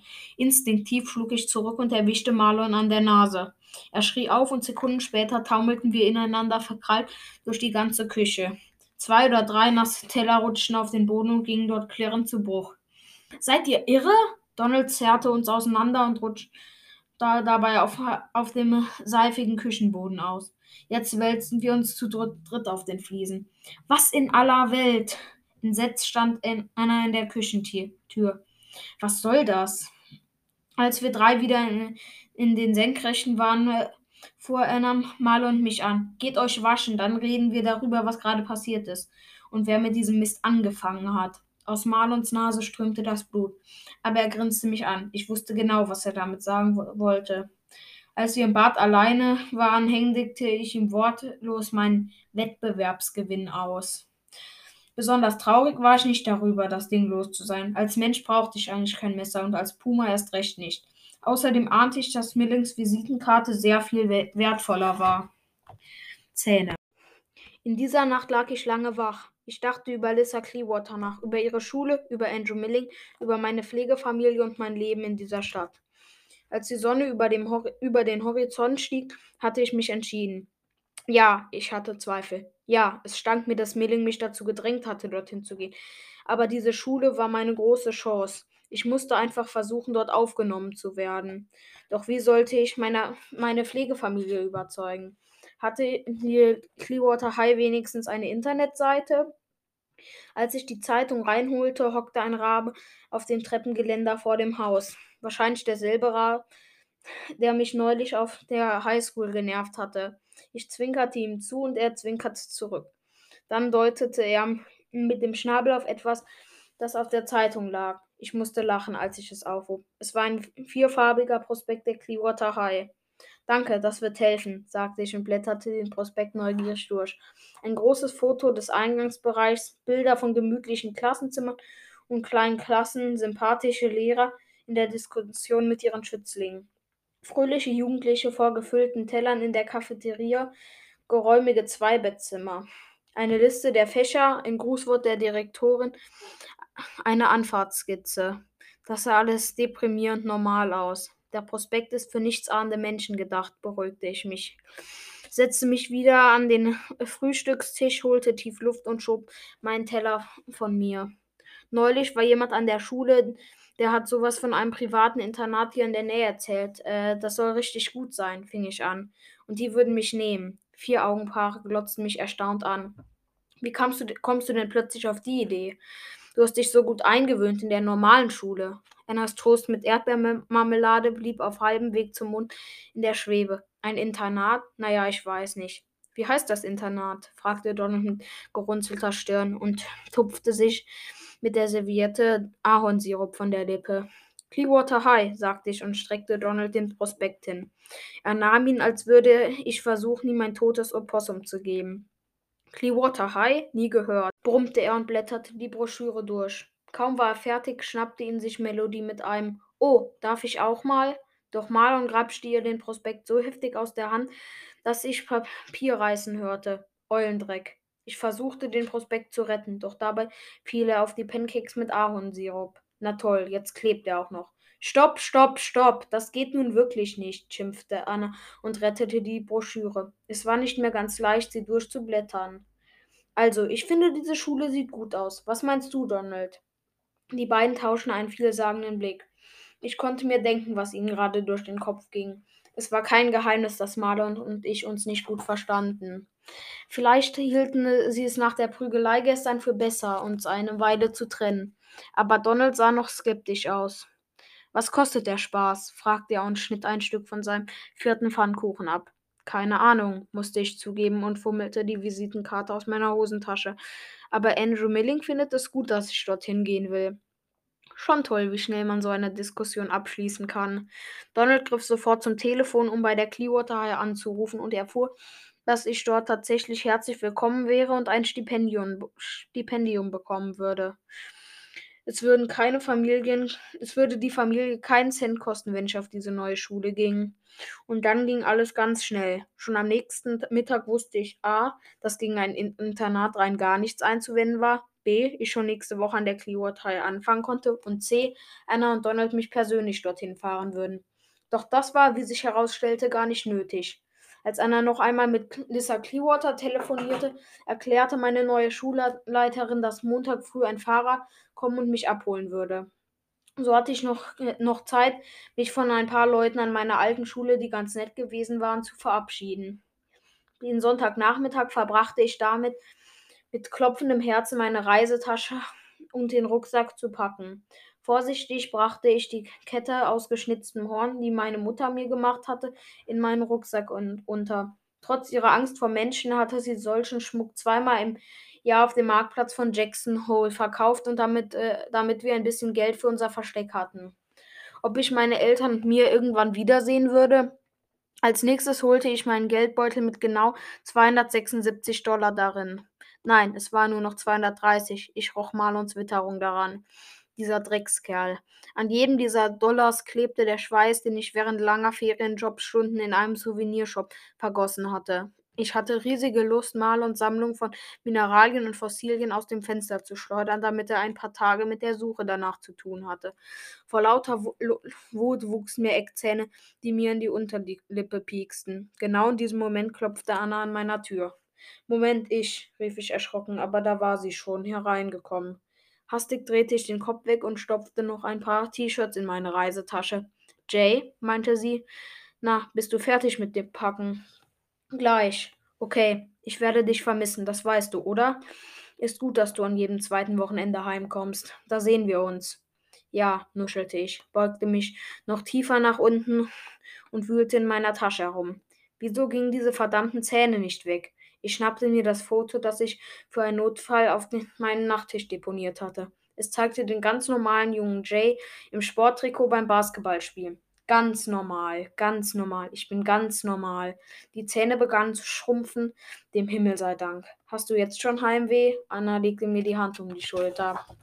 Heimweh? meinte sie das ernst? Sie und Donald waren es gewesen, die darauf bestanden hat, dass ich an jedem zweiten Wochenende nach Hause kam. Diese zwei Tage würden wahrscheinlich so angenehm werden wie eine Pfote in einer Wildererfalle. Jay, alles in Ordnung? Ich weiß, dass Marlon nicht besonders nett zu dir ist. Tut mir leid, dass er dein Prospekt kaputt gemacht hat. Er hat es nicht leicht in der Schule, weißt du, und Donald macht ihm ziemlich viel Druck wegen seiner schlechten Noten. Schon okay, das mit dem Prospekt, murmelte ich. Was genau hatten Marlons schlechte Noten eigentlich mit mir zu tun? Mist, ich, hatte nicht, ich hätte nicht an Marlon denken dürfen. Schon wuchsen die verdammten Zähne wieder. Wenn Anna das sah, würde sie ganz bestimmt an einem Herzinfarkt sterben. Hier ist noch dein Waschzeug, meinte sie und legte es mir auf die Reisetasche. Die Zahnpasta lugte äh, daraus hervor. Passt ja prima, dachte ich gequält und hielt mir die Hand vor den Mund. Dann ging Anna endlich weg. Ich fiel vor Erleichterung fast in mich zusammen. Mit einem langen Satz hechtete ich zur Tür. Abschließen konnte ich nicht, ich hatte keinen Schlüssel, aber ich schob die Kommode ein Stück davor, gerade noch rechtzeitig, denn Anna kam noch einmal zurück. Die Türkante prallte gegen die Kommode. Ach ja, Jay, könntest du bitte mal durchlüften? rief sie durch den Spalt. Bei dir im Zimmer riecht es irgendwie nach, ich weiß nicht, nach Katze? Am nächsten Morgen war es soweit. Ein verbeulter blauer Kombi mit offener Ladefläche und dem Logo der Clearwater High hielt vor dem Haus beim hüpfenden Wildschwein. Was waren das für Kratzer an der Seite der Karre? Das war, die war nicht von einem Gebüsch, sondern von riesigen Krallen. Ich klammerte mich an meine Reisetasche und beobachtete, wie ein, wie ein schon etwas älterer, sehr muskulöser Mann mit borstigen braunen Haaren und Tätowierungen auf den Armen ausstieg. Mit seinen schwarzen Lederhosen und der Jeansjacke, die er auf der bloßen Haut trug, sah er aus wie, wie einer dieser Heels Angeles Motorradrocker aus dem Fernsehbericht neulich. Mr. Soderberg, Hausmeister der Clearwater High, stellte er sich vor, vor. Ich komme Ihren Sohn abholen. Mit einem Blick checkte er mich von Kopf bis Fuß ab. Dann verzog er sich, dann verzog sich sein verwittertes Gesicht zu einem Lächeln. Na, na dann los, sagte er zu mir. Die Walsons blickten verstört rein. Vielleicht hatten sie sich den Abholer eines Elite-Internats irgendwie anders vorgestellt. Donald begann. Vielleicht ist es doch etwas breitbe breitbeinig mit zusammengekniffenen Augen und verschränkten Armen stellte sich Mr. Soderberg vor den Rawlsons auf. Zu früh für ein Internat? beendete Donald matt seinen Satz. Wortlos schenkte der Fahrer ihm noch einen letzten Blick. Dann brummte er in meine Richtung. Kommst du? Ein wenig verlegen umarmten mich äh, Anna, Donald und sogar Melody zum Abschied. Marlon schlug mir auf den Rücken, aber so hart, dass es weh tat. Als wollte er mir das Schulterblatt brechen. Der tätowierte Fahrer hatte es mitbekommen. Er ging auf Marlon zu und streckte ihm die Hand hin. Marlon nahm sie. Großer Fehler. Denn jetzt drückte der Fahrer zu. Ich sah, wie Marlons Gesicht himbeerrot anlief. Gespannt wartete ich darauf, ob er noch eine andere Farbe bekommen würde. Oh ja, ein paar Momente später wurde Marlon blass wie Milch, und zwar saure Milch. So, meinte der Fahrer mit einem Blick in meine Richtung. Abmarsch. Nach einem letzten Blick auf Marlon, der mit verzogenem Gesicht seine gequetschte Hand hielt, packte ich meine Tasche, packte ich meine Tasche ins Führerhaus des Wagens und kletterte hinterher. Mein Abholer trat heftig aufs Gas und wir düsten über den Highway, der aus Jackson Hall herausführte. Danke, sagte ich. Keine Ursache, brummte der Fahrer. Ich bin übrigens Theo. Aus dem Augenwinkel beobachtete ich ihn und versuchte zu raten, ob Theo ein Mensch war oder nicht. Schwer zu spüren diesmal. Konnten Woodwalker überhaupt Tätowierungen haben oder tauchten sie dann auf ihrer Tiergestalt auf und verrieten sie? Wie weit ist die Schule denn von hier entfernt? wagte ich zu fragen. Ach, nur 20 Minuten, brummte er. Aber wir müssen vorher noch beim Tierheim vorbei. Am Tierheim? Wahrscheinlich guckte ich ziemlich blöd. Ja, wir müssen eine Schülerin abholen. Die hat sich am Wochenende nicht so toll benommen. Er grinste. Hat eine Weile gedauert, bis wir herausgefunden haben, wo sie ist. Oh, sagte ich und versuchte mir vorzustellen, was für eine Art Wandler man im Tierheim abgeben würde, wenn er Ärger machte. Aber das würde ich bestimmt gleich herausfinden. Die Clearwater High. Beim Tierheim begrüßte uns das Bellen und Jauen unzähliger Hunde. Sofort begann mein Herz zu rasen. Mein Vater war mal gejagt worden von einer Hundemeute. Sie hatte ihn gehetzt, bis er sich auf einen Baum flüchten musste. Nur mit viel Glück war er entkommen. Theo merkte, wie ich mich fühlte. Nicht deine Freunde, was? meinte er. Stumm schüttelte ich den Kopf. Als wir klingelten, öffnete eine Frau im rosa Jogginganzug. Sie blickte hoffnungsvoll drein. Ja, bitte, Katze, Hund, Kaninchen, Rothörnchen, sagte Theo. Ach das, verrücktes Vieh. Sie lachte und schüttelte gleichzeitig den Kopf, dass ihre grauen Löckchen wippten. Hat doch tatsächlich auf dem Rastplatz Leute beklaut. Ich dachte mir gleich, dass das kein wildes Tier sein kann. Ihr Blick wurde ein bisschen strenger. Sie, Sie haben ihm das nicht beigebracht, oder? Das mit dem Clown. Ich versuche es ihm abzugewöhnen, erklärte Theo. Ach so. Na dann viel Spaß. Ehrlich gesagt bin ich froh, es los zu sein. Es hat am Gitter gerüttelt wie blöde und sogar versucht, den Riegel zu öffnen. Tut mir leid. Theo versuchte entschuldigend reinzublicken. Dadurch sah er aus wie ein kranker Elefant, der er hoffentlich nicht war.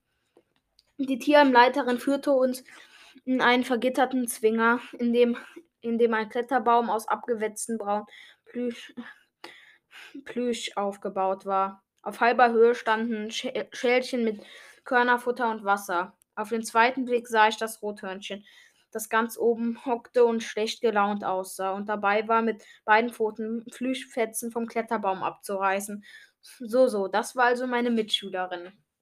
He, rief die Tierfrau, lass das, du Mistvieh. Sie bekam einen einwandfreien Du kannst mich mal Blick, dann machte das Rothörnchen einfach weiter.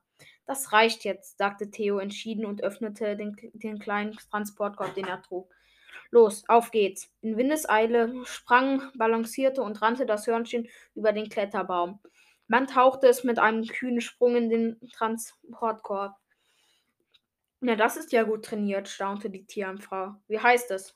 Holly, erklärte Theo hakte das Türchen des Transportkorbs ein und nickte der Frau freundlich zu. Vielen Dank, kommt hoffentlich nicht wieder vor. Wir trugen den Käfig zum Auto und fuhren los, aber nicht weit. Hinter der nächsten Ecke bogen wir von der Straße ab. Theo öffnete den Transportkorb und holte ein paar Mädchensachen. Neongrünes Top, Shorts, aus einem Rucksack und mit, und mit bunten Klimperanhängern, die bestimmt nicht ihm gehörte. Dann winkte er mit aus, mir auszusteigen und wir lehnten uns gegen die Ladefläche. Drin scharrte und rumpelte es, dann sagte eine Mädchenstimme, Boah, es war echt unerträglich da. Wieso habt ihr mich nicht früher rausgeholt? Das Futter war total ranzig. Man müsste die blöde Tussi mal zwingen, das selber zu essen. Neugierig spähte ich ins Führerhaus. Dort saß jetzt ein nicht sehr großes Mädchen mit dun dunklen, blitzenden Augen und schulterlang rotbraunem Haar. Sie war etwa so alt wie ich. Was glotzt du so? fragte sie und funkelte mich, sie funkelte mich an, als wir wieder einstiegen. Einfach so, sagte ich, ohne mich aus der Ruhe bringen zu lassen. Dafür war ich viel zu neugierig. Wirst du oft gefangen? Nee, hab mich halt blöd angestellt. Und die Touristen hatten einen verdammten Kescher dabei. Wer rechnet denn mit sowas? Holly verdrehte die Augen und fing an, mit ihren zierlichen kleinen Händen an der Lehne des Vordersitzes herumzuknibbeln. Dann schaute sie mich neugierig von der Seite an. Was bist du? Du bist doch einer von uns, oder? Ja, sagte ich und war auf einmal stolz darauf, ein Woodwalker zu sein und kein gewöhnlicher Mensch. Das fühlte sich gut an. Ich bin ein Puma. Ein Puma? Ach du große Sch. Wenn du mich annackst, reiße ich dir jedes dreckige Tasthaar einzeln aus. Ist das klar? Klar, sagte ich und musste lachen. Wenn ich nicht gewusst hätte, dass sie ein Rothörnchen war, hätte ich auf Kanalratte getippt. Keine Sorge, ich habe gerade keinen Hunger. Was ist eigentlich mit den Sachen, die du geklaut hast? Musstest du die alle da lassen? Klauen? Wer macht denn sowas? Das ist doch verboten. Sie versucht einen unschuldigen Blick, der voll in die Hose ging, weil ihre Augen gleichzeitig verschmitzt reinschauten. Bist du schon lange an der Schule? Wie ist es da so? versuchte ich sie auszuhorchen. Wild und bunt, sagte Holly. Dann schwiegen wir, bis wir ein paar Minuten später das Schulgelände erreichten. Theo parkte den Wagen auf einem Rasenparkplatz vor dem Eingang der Schule, den ich schon aus dem Prospekt kannte. Moderne, unverputzte Ziegelmauern und viel Glas, auf, darauf der Name Clearwater High in edlen Metallbuchstaben. Was genau ist daran wild? fragte ich Holly enttäuscht, doch sie lachte nur und lief los, ein Stückchen um das Gebäude herum. Ich nahm meinen Rucksack, folgte und, folgte und kapierte schnell, dass der Eingang nur für Besucher da war und der Rest der Schule ganz anders aussah. Weiter hinten ähnelte sie immer weniger einem normalen Haus und mehr einem Teil der Landschaft. Behende kletterte Holly auf einen Hügel aus Granitblöcken, die jemand wild übereinander getürmt hatte. Gras und ein paar junge Bäume wuchsen darauf. In diesem Teil, dem Westflügel, sind unsere Zimmer. Nicht übel, was? Holly klopfte an eine runde Glasscheibe mitten in der Blöcke pragte. Mein Fenster. Wow, mehr fiel mir nicht ein. Wenn man genauer hinschaute, entdeckte man noch mehr Fenster und jedes hatte eine andere Form. Es gab runde, eckige, große, kleine und ganz oben sogar eine Kuppel, die ich besonders gut fand. Dort hatte man nachts den Sternhimmel über sich. Holly kletterte in unglaublicher Geschwindigkeit zurück nach unten und ich folgte ihr zu, zum Wagen. Auf geht's, ich zeig dir dein Zimmer, hörte ich eine Stimme in meinem Kopf, drehte mich um und sprang vor Schreck ein Stück in die Höhe. Hinter mir stand ein massiger Elchbulle, eine halbe Tonne Muskeln und stahlharte Hufe, ein Tier, an das sich nicht mal meine Eltern herangetraut hätten. An der einen Seite seines Geweihs hing Hollys bunter Rucksack und meine Jacke, an der anderen Seite meine Reisetasche.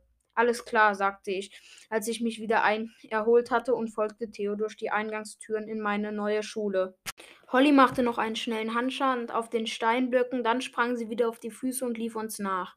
Neugierig schaute ich mich um, während wir durch die breiten, hohen Gänge wanderten. Ein paar echt scheußliche Ölbilder hingen dort. Gerade kamen wir an einem Sonnenuntergang mit Wolfsilhouette vorbei, danach in einem rührenden Hirsch vor dem Hintergrund der Berge und an einem Mops in Filmstar-Pose vor einer vollen Schu Futterschüssel.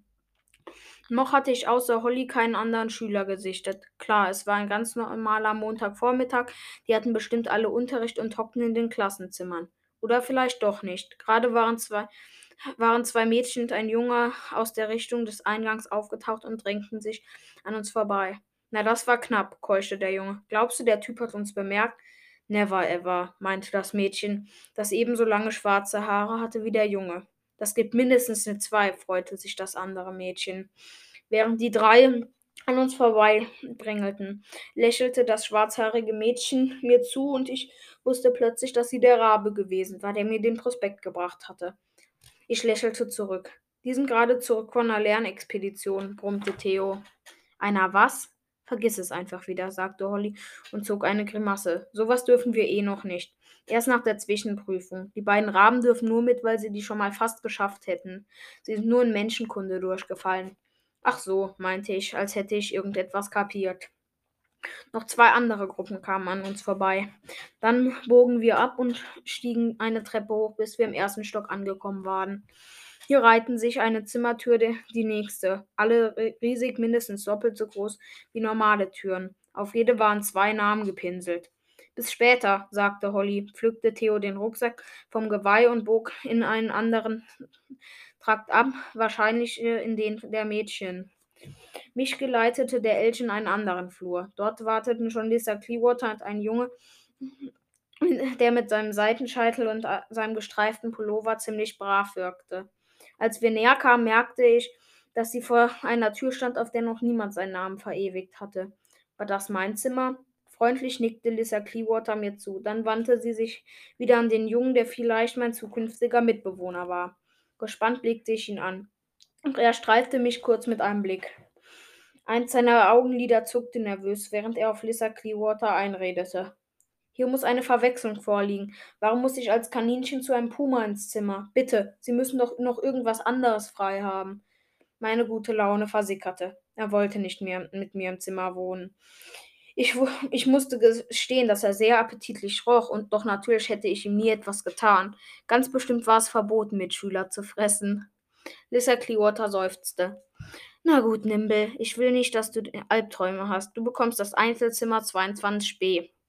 Oh, danke, danke, sprudelte Nimble davor, nahm seinen Koffer und zog ihn hinter sich her. Er hatte es so eilig wegzukommen, dass er sogar vergaß, sich zu, ver dass er sogar vergaß, sich zu verabschieden. Theo ließ meine Reisetasche auf den Boden plumpsen und kickte sie mit einem Huf in Richtung Tür. Danke, sagte ich nun auch, sagte nun auch ich. Auch fürs Abholen und so. Karg wird wohl mit Brandon zusammenwohnen müssen, wandte Lisa Clearwater sich an Theo und warf mir einen Blick zu. Ich sage ihm gleich Bescheid. Mit Brandon? Aus dem Nichts war Holly wieder aufgetaucht und steckte den Kopf zwischen uns, um möglichst alles mitzukriegen. Aber die beiden werden sich sehr gut verstehen, betonte die Schulleiterin und Holly kassierte einen Blick aus scharfen gelbbraunen Adleraugen. Und jetzt ab in deine Klasse, Holly. Du hast sowieso schon genug Unterricht versäumt. Wir sprechen uns am Nachmittag in meinem Büro. Holly warf mir einen Blick zu, machte irgendwelche Gesten, die ich nicht kapierte, und düste ab. Nun wandte sich Lisa Clearwater an mich. Erstmal herzlich willkommen, Karl. Es freut mich sehr, dass du jetzt bei uns bist. Tut mir leid, diese Sache mit Nimble und dem Zimmer. Macht nichts, sagte ich schweren Herzens. Sie lächelte mir beruhigend zu und reichte mir ein paar Blätter Papier und eine Stofftasche voller Bücher. Ich würde sagen, pack erstmal aus, richte dich ein und lies dir die Schulregeln durch. durch. Hier sind auch deine Schulbü äh, Schulbücher. Bald ist Mittagspause. Dann schicke ich, dir, schicke ich dir Brandon vorbei, damit er dich zum Essen mitnimmt und dir ein bisschen was von der Schule zeigt. So, nun darfst du dein Revier kennzeichnen. Sie nahm mir die Stofftüte mit den Büchern nochmal ab und reichte mir feierlich eine Dose mit gelber Farbe sowie einen Pinsel. Ich musste grinsen. Wenige Atemzüge später prangte in großen sonnigen Buchstaben ein Karak auf der Tür. Sehr katzig. Auspacken dauerte nur so lange, wie ein Baumstamm mit den Krallen zu markieren. Viel Zeug hatte ich ja, ja nicht. Dann setzte ich mich aufs Bett, blätterte durch meine neuen Schulbücher, Verwandlung für Anfänger, Kulturgeschichte der Wandler, Dein Leben als Woodwalker sowie andere dicke Bände und wartete darauf, dass mein eigenartiger Mitbewohner auftaucht. Bunt und wild. Während ich wartete, sah ich mir das Zimmer gründlich an. Damit war ich schnell fertig, denn es war zwar richtig groß, groß, so groß wie das Wohnzimmer der Walstons, enthielt aber nur wenige Möbel. Zwei Betten, zwei Schränke, zwei Schreibtische mit Stuhl, alles aus hellem Holz. Ein bunter Flickenteppich lag auf dem Boden, das machte es ein wenig gemütlicher. Am besten gefiel mir das große runde Fenster, durch das ich einen glitzernden von Espen und Weidenbüschen gesäumten Fluss sehen konnte. Das Fenster war so gebaut, dass man sich gemütlich in die Nische setzen und nach draußen schauen konnte. Aber noch viel besser war, dass es sich weit öffnen ließ. Natürlich probierte ich gleich, ob ich über die Steinblöcke nach draußen klettern konnte. Kein Problem, jedenfalls wenn man schwindelfrei war. Und ein Berglöwe, der mit der Höhe Probleme hat, ist noch nicht geboren worden. Ich balancierte gerade draußen herum, als ich hörte, wie die Zimmertür aufging. Ah, mein neuer Mitbewohner, endlich. Mit einem großen Satz sprang ich zurück nach drinnen. Dort drängte sich ein breitschultriger Junge mit einem Rucksack und einer Reisetasche durch die Tür. Die Tasche war so prallvoll, als hätte er zwei oder drei Hirsche als Proviant da drin. Aber es waren sicherlich nur Berge von Klamotten. Hi, bist du der Pu du bist der Puma-Junge, oder? Ich bin Brandon. Mist. Der Tragegurt seiner Reisetasche war am Türgriff hängen geblieben. Verlegen zerrte er daran, doch dadurch riss der Gurt ab. Buff. Brandon hatte das Gleichgewicht verloren war mit dem Hintern auf dem Boden gelandet. Sorry, ich, stammelte er, während er sich hochrappelte. In diesem Moment gab die Tasche auf. Der Reißverschluss öffnete sich und ein gewaltiger Strom irgendwelcher gelber Dinger verteilte sich auf dem Fußboden. War das ein Zehn-Jahres-Vorrat an Zitronenkaugummis? Moment, ich hab's gleich. Brandon versuchte, die Dinger mit vollen Händen wieder in die Tasche zurückzustopfen. Ich platzte vor Lachen heraus, als es ging nicht anders. Die gelben Dinger waren stinknormale getrocknete Maiskörner. Als ich einen Blick in Brandons Reisetasche warf, war ich ehrlich verblüfft. Nein, da waren keine Riesenmenge von Klamotten. Es waren gar keine drin, nur Mais. Wir fegten die verstreuten Körner mit Händen zusammen, jagten sie unter einem Bett hervor und schüttelten sie aus dem Teppich. Sie passen nicht mehr alle in meine Tasche, keuchte Brandon. Wir nehmen einen Kopfkissen, äh, Kopfkissenbezug. Gesagt, getan. Hast du gar nichts zum Anziehen dabei? fragte ich, als das Zimmer wieder bewohnbar aussah. Doch, klar, was denkst du denn? sagte Brandon. Er öffnete seinen winzigen Rucksack und zog drei schwarze T-Shirts wie das, das er gerade anhatte, eine Khaki-Hose wie die, die er trug, und ein bisschen Unterwäsche hervor. Er stopfte alles zusammengeknüllt in seinen Schrank, setzte sich auf sein neues Bett, wischte sich den Schweiß von der Stirn und blickte mich mit einem schüchternen Lächeln an. Total nett, dass du mit mir zusammenwohnen willst, sagte er, warf sich einen Maiskorn in den Mund und zerkaute es mit einem seligen Gesichtsausdruck. Naja, gefragt hatte mich niemand, ob ich das wollte, aber das zu sagen hätte ihn bestimmt verletzt, und das nachdem ich sowieso schon über ihn gelacht hatte. Hi erstmal, sagte ich. Besser, ich fand gleich heraus, was auf mich zukam. Was für ein Tier bist du denn genau? Überrascht sah ich, wie er verlegen zu Boden blickte. Ein Bison, sagte er. Ich kann wirklich nichts dafür. Jetzt, da er es sagte, sah ich es selbst. Er war breit gebaut und sah sehr stark aus. Das hätte mir den ersten Hinweis geben können. Seine kurzen braunen Haare waren so lockig wie das Fell eines Bisons. Natürlich kannst du nichts dafür, sagte ich erstaunt. Man wird doch so geboren, oder? Mich hat jedenfalls niemand gefragt, ob ich mir eine Tiergestalt aussuchen will. Ja, klar, Brandon seufzte tief.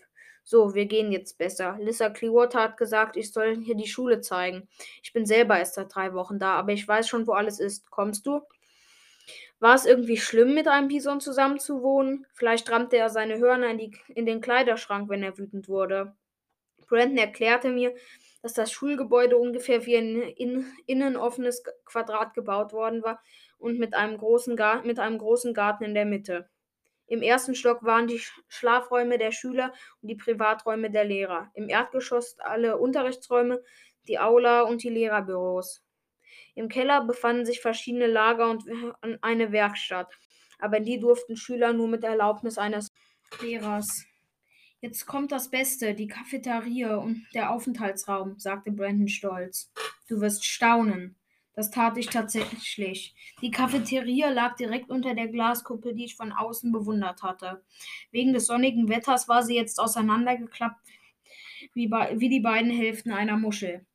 Auf der einen Seite des Raumes saßen schon drei Dutzend Schüler, alle in Menschengestalt. Wahrscheinlich war das vorgeschrieben beim Essen. Im Aufenthaltsbereich auf der anderen Seite waren Sofas, gepolsterte Körbe und weiche Kissen um kleine Tische herum verteilt. Ein paar aufgeklappte Laptops standen herum. Es gab einen Tischkicker und einen Schrank mit Spielen. Inzwischen hatte ich ein bisschen Übung und spürte sehr stark, dass jede Menge Woodwalker in der Nähe waren. Und die vielen Witterungen. Für jemanden mit meiner Nase roch es wie in einem Zoo, obwohl kein einziges Tier zu sehen war. Mir schwirrte der Kopf. Ich schaffte es kaum, die einzelnen Gerüche zu unterscheiden. Brandon warf mir einen Blick zu und kicherte. Alles klar? Du siehst äh, gerade aus, als hätte man dir das halbe Gehirn rausgenommen. Noch während ich überlegte, ob ich ernsthaft beleidigt sein sollte, fügte Brandon hinzu: So, jetzt essen wir erstmal was. Ich hab Hunger. Er warf sich noch ein Maiskorn in den Mund. Für meine, für meine empfindlichen Ohren äh, klang es, als würde er Sterne, Steine zerkauen. An der Essenstheke gab es ein Gericht für Vegetarier, Gemüseauflauf, Würg und eins mit Fleisch. Cheeseburger, ja. Mit einem Tablett steuerte Brandon auf eine Gruppe von Schülern zu, in der ich auch Holly die Rothörnchenwandlerin erkannte. Fröhlich winkte sie mir zu. Neben ihr fläzte sich ein großer, schlachsiger Junge mit dunklen Haaren und grünen Augen, lässig elegant in seinem Stuhl. Hi, ich bin Dorian, sagte er und ich stellte mich ebenfalls vor. Holly gegenüber saß ein dunkelhäutiges Mädchen, deren Haar zu vielen kleinen Zöpfchen geflochten war. Selbstsicher und ein bisschen herausfordernd blickte sie mich an, als ich und Brandon mich, uns niederließen. Als, als ich und Brandon uns niederließen. So, so, der Neue, sagte sie mit New Yorker Akzent. Lass dir den Burger schmecken, Puma, Junge. Danke, sagte ich. Sie hatte ebenfalls einen Burger auf dem Teller, von dem allerdings nicht mehr viel übrig war. Du bist auch ein Raubtier, oder? Die anderen gackerten los. Holly lachte so sehr, dass ihr ein Stück Gemüseauslauf aus dem Mund fiel. Brandon prustete und trampelte mit den Füßen auf den Boden und Dorian musste sich eine Lachträne aus den Augen wischen. Das dunkelhäutige Mädchen grinste breit. Nicht ganz, sagte sie. Maus. Du bist eine Maus? fragte ich verblüfft. Lass dich davon nicht täuschen. Nell ist härter drauf als Bertha, unser Grizzly Girl, mischte Dorian sich ein. Das kommt wahrscheinlich daher, dass sie schon 15 Mal fast getötet worden wäre. Damit ist sie Nummer 1 auf unserer Das war knapp Rangliste. Wow, brachte ich nur heraus. Ja klar, vom Wiesel bis zum Bussard gab es jede Menge Tiere, bei denen Maus ganz oben auf der Speisekarte stand, egal ob roh, gebraten oder eingelegt, aber meistens wohl eher roh. Nett, dass ausgerechnet du das erzählst. Nels Zeigefinger stieß in Dorians Richtung. Dann wandte sie sich an mich. Der da ist nämlich ein Kater. Charmant lächelte Dorian in die Runde, strich sich das Haar aus der Stirn und schnitt mit einem Messer und Gabel ein Stück von seinem Burger ab. Kater? Das klingt so gewöhnlich. Ich bin eine russisch-blau, das ist eine sehr edle Rasse. Du hast das hast du das schon gewusst? Nicht wirklich, musste ich zugeben. Bisher hatte ich nicht mal gewusst, dass es verschiedene Katzenrassen gab. Er hat bei Menschen gelebt, der faule Sack, johlte Holly, als Hauskatze. Jetzt stellt euch nicht so an, ihr hättet das bestimmt auch getan, wenn ihr gekonnt hättet. Dorian tat so, als wäre er beleidigt. Es war einfach paradiesisch. Jeden Tag ausschlafen, im superweichen Plüschkörbchen, leichter Klettersport im Garten, erstklassiges Essen und jede Menge Streicheleinheiten. Die haben mich geliebt, ich sag's euch. Es war tausendmal besser als das Waisenhaus vorher. Aber schmeckt denn dieses Katzenfutter? fragte ich zweifelnd. Schon das Zeug in Dosen, das dieser Blödhund Bingo bekam, stank ja wie Hölle. Dorian seufzte. Geht so. Deshalb habe ich mich nachts, wenn meine Leute weg waren, ne, nachts oder wenn meine Leute weg waren, ein bisschen am Vorratskeller bedient. So ist er auch aufgeflogen, erzählte Nell grinsend, weil er sich selbst Dosen geöffnet hat. Und zwar nicht die mit dem Katzenfutter, sondern die mit der Gänseleberpastete und dem Kaviar. Ich muss zugeben, der war lecker. Dorian seufzte genüsslich. Geld war kein Problem in diesem Haushalt. Mann, ich würde mich lieber erschießen lassen, bevor ich als verdammtes Haustier lebe. Gut gelaunt stopfte sich Holly eine Riesenportion Gemüseauflauf in den Mund und kaute auf beiden Backen. Habt ihr eure Verwandlung schon im Griff? fragte ich neugierig in die Runde. Alles easy, sagte Dorian und legte sein Besteck säuberlich auf den Teller. Logisch, sagte Holly und zuckte die Schultern, als kapiere sie nicht, wo das Problem liege. Geht so, sagte Brandon und verzog das Gesicht. Nicht so gut, gab Nell zu. Das fand ich sehr beruhigend. Ich war nicht der Einzige, der damit kämpfte, sich zur richtigen Zeit zu verwandeln oder eben nicht. Die größten Probleme damit hat Bertha, die Grizzly-Wandlerin, erzählte Nell. Sie hat sich neulich mal in einem Wandschrank versteckt. Ich weiß nicht mehr warum. Das Problem war, sie ist dort in Menschengestalt rein und hat sich versehentlich dort drin verwandelt. Der Schrank ist einfach geplatzt. Wir haben noch Tage später überall Splitter gefunden, berichtete Brandon. Holly nickte heftig. Das war voll krass. Den Krach hat man in der ganzen Schule gehört. Da vorne ist sie, meinte Brandon und deutete auf ein Mädchen an einem anderen Tisch, das ganz normal und nett aussah. Allerdings so, als würde sie sich nur von Pizza und Bonbons ernähren. Niemals wäre ich darauf gekommen, dass sie ein Grizzly war. Während ich mich umblickte, sah ich, dass ein schmales Mädchen mit langen dunklen Haaren gerade eine Runde an eine runde Schiefertafel schrieb, auf die Schüler anscheinend Bemerkungssprüche und das Motto für den Tag kritzeln durften. Doch dieses Mädchen kritzelte nicht. Sie schrieb sorgfältig in einer schön geschwungenen Handschrift. Sie achtete auf niemanden dabei und ich spürte die Einsam Einsamkeit, die sie umgab. Auch als sie sich wieder zu ihren Freunden an den Tisch setzte. Eine Einsamkeit, die mindestens so groß war wie meine. Ich las, was sie geschrieben hatte. Solange du träumst, lebst du. Wer ist denn da? Wer ist denn das da? fragte ich so beiläufig, wie es ging, und mein Herz klopfte ganz seltsam dabei. Das ist Lou, erklärte Holly ohne viel Interesse und stand auf, weil sie fertig gegessen hatte. Halt dich bloß fern von der Lehrers Tochter. Oh, meinte ich und beobachtete das, das Mädchen aus den Augenwinkeln. Jetzt redete und lachte sie mit den anderen, warm und herzig und wirkte sie nun. Ach, ihr Lächeln erinnerte mich ein bisschen an das von Anna. Lou. Mein Herz wiederholte immer wieder, mein Kopf wiederholte immer wieder ihren Namen. Wahrscheinlich hatte ich äh, zu ihr rübergestarrt wie ein Idiot, denn plötzlich trafen sich unsere Blicke. Doch kaum sah sie mich, verschwand die Wärme aus ihrem Blick. Auf einmal wirkte sie vorsichtig und auf der Hut. Was hatte ich getan? Erschrocken schaute ich weg. Zwei Tische weiter saßen einige Lehrer. Etwas durcheinander musterte ich sie. Wer von ihnen war wohl Lus Vater? Man sah auch, dass, man sah auch ihnen nicht an, dass sie Woodwalker waren. Sie waren vor uns fertig geworden und gingen bereits, wahrscheinlich um die Klassenräume für die nächste Stunde vorzubereiten. Nun fingen auch Nell, Brandon und Dorian an, unseren Tisch abzuräumen und ich beeilte mich mitzuhelfen. Wir brachten unsere Teller zurück und, oder versuchten es jedenfalls. Nun leider machten sich direkt vor der Geschirrstation drei Jungs und ein Mädchen breit, die lautstark miteinander redeten und sich neckten.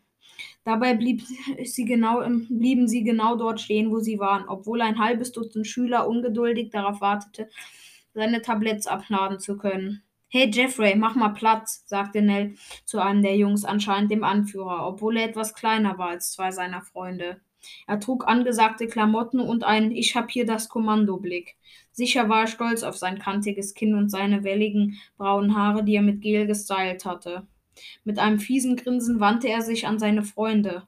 Ich glaube, ich habe gerade eine Maus piepsen hören, Leute. Nell verdrehte die Augen und verschränkte die Arme. Stell die Coolness mal kurz ab und rück ein Stück beiseite mit deinem Rudel. Das ist nicht zu viel verlangt.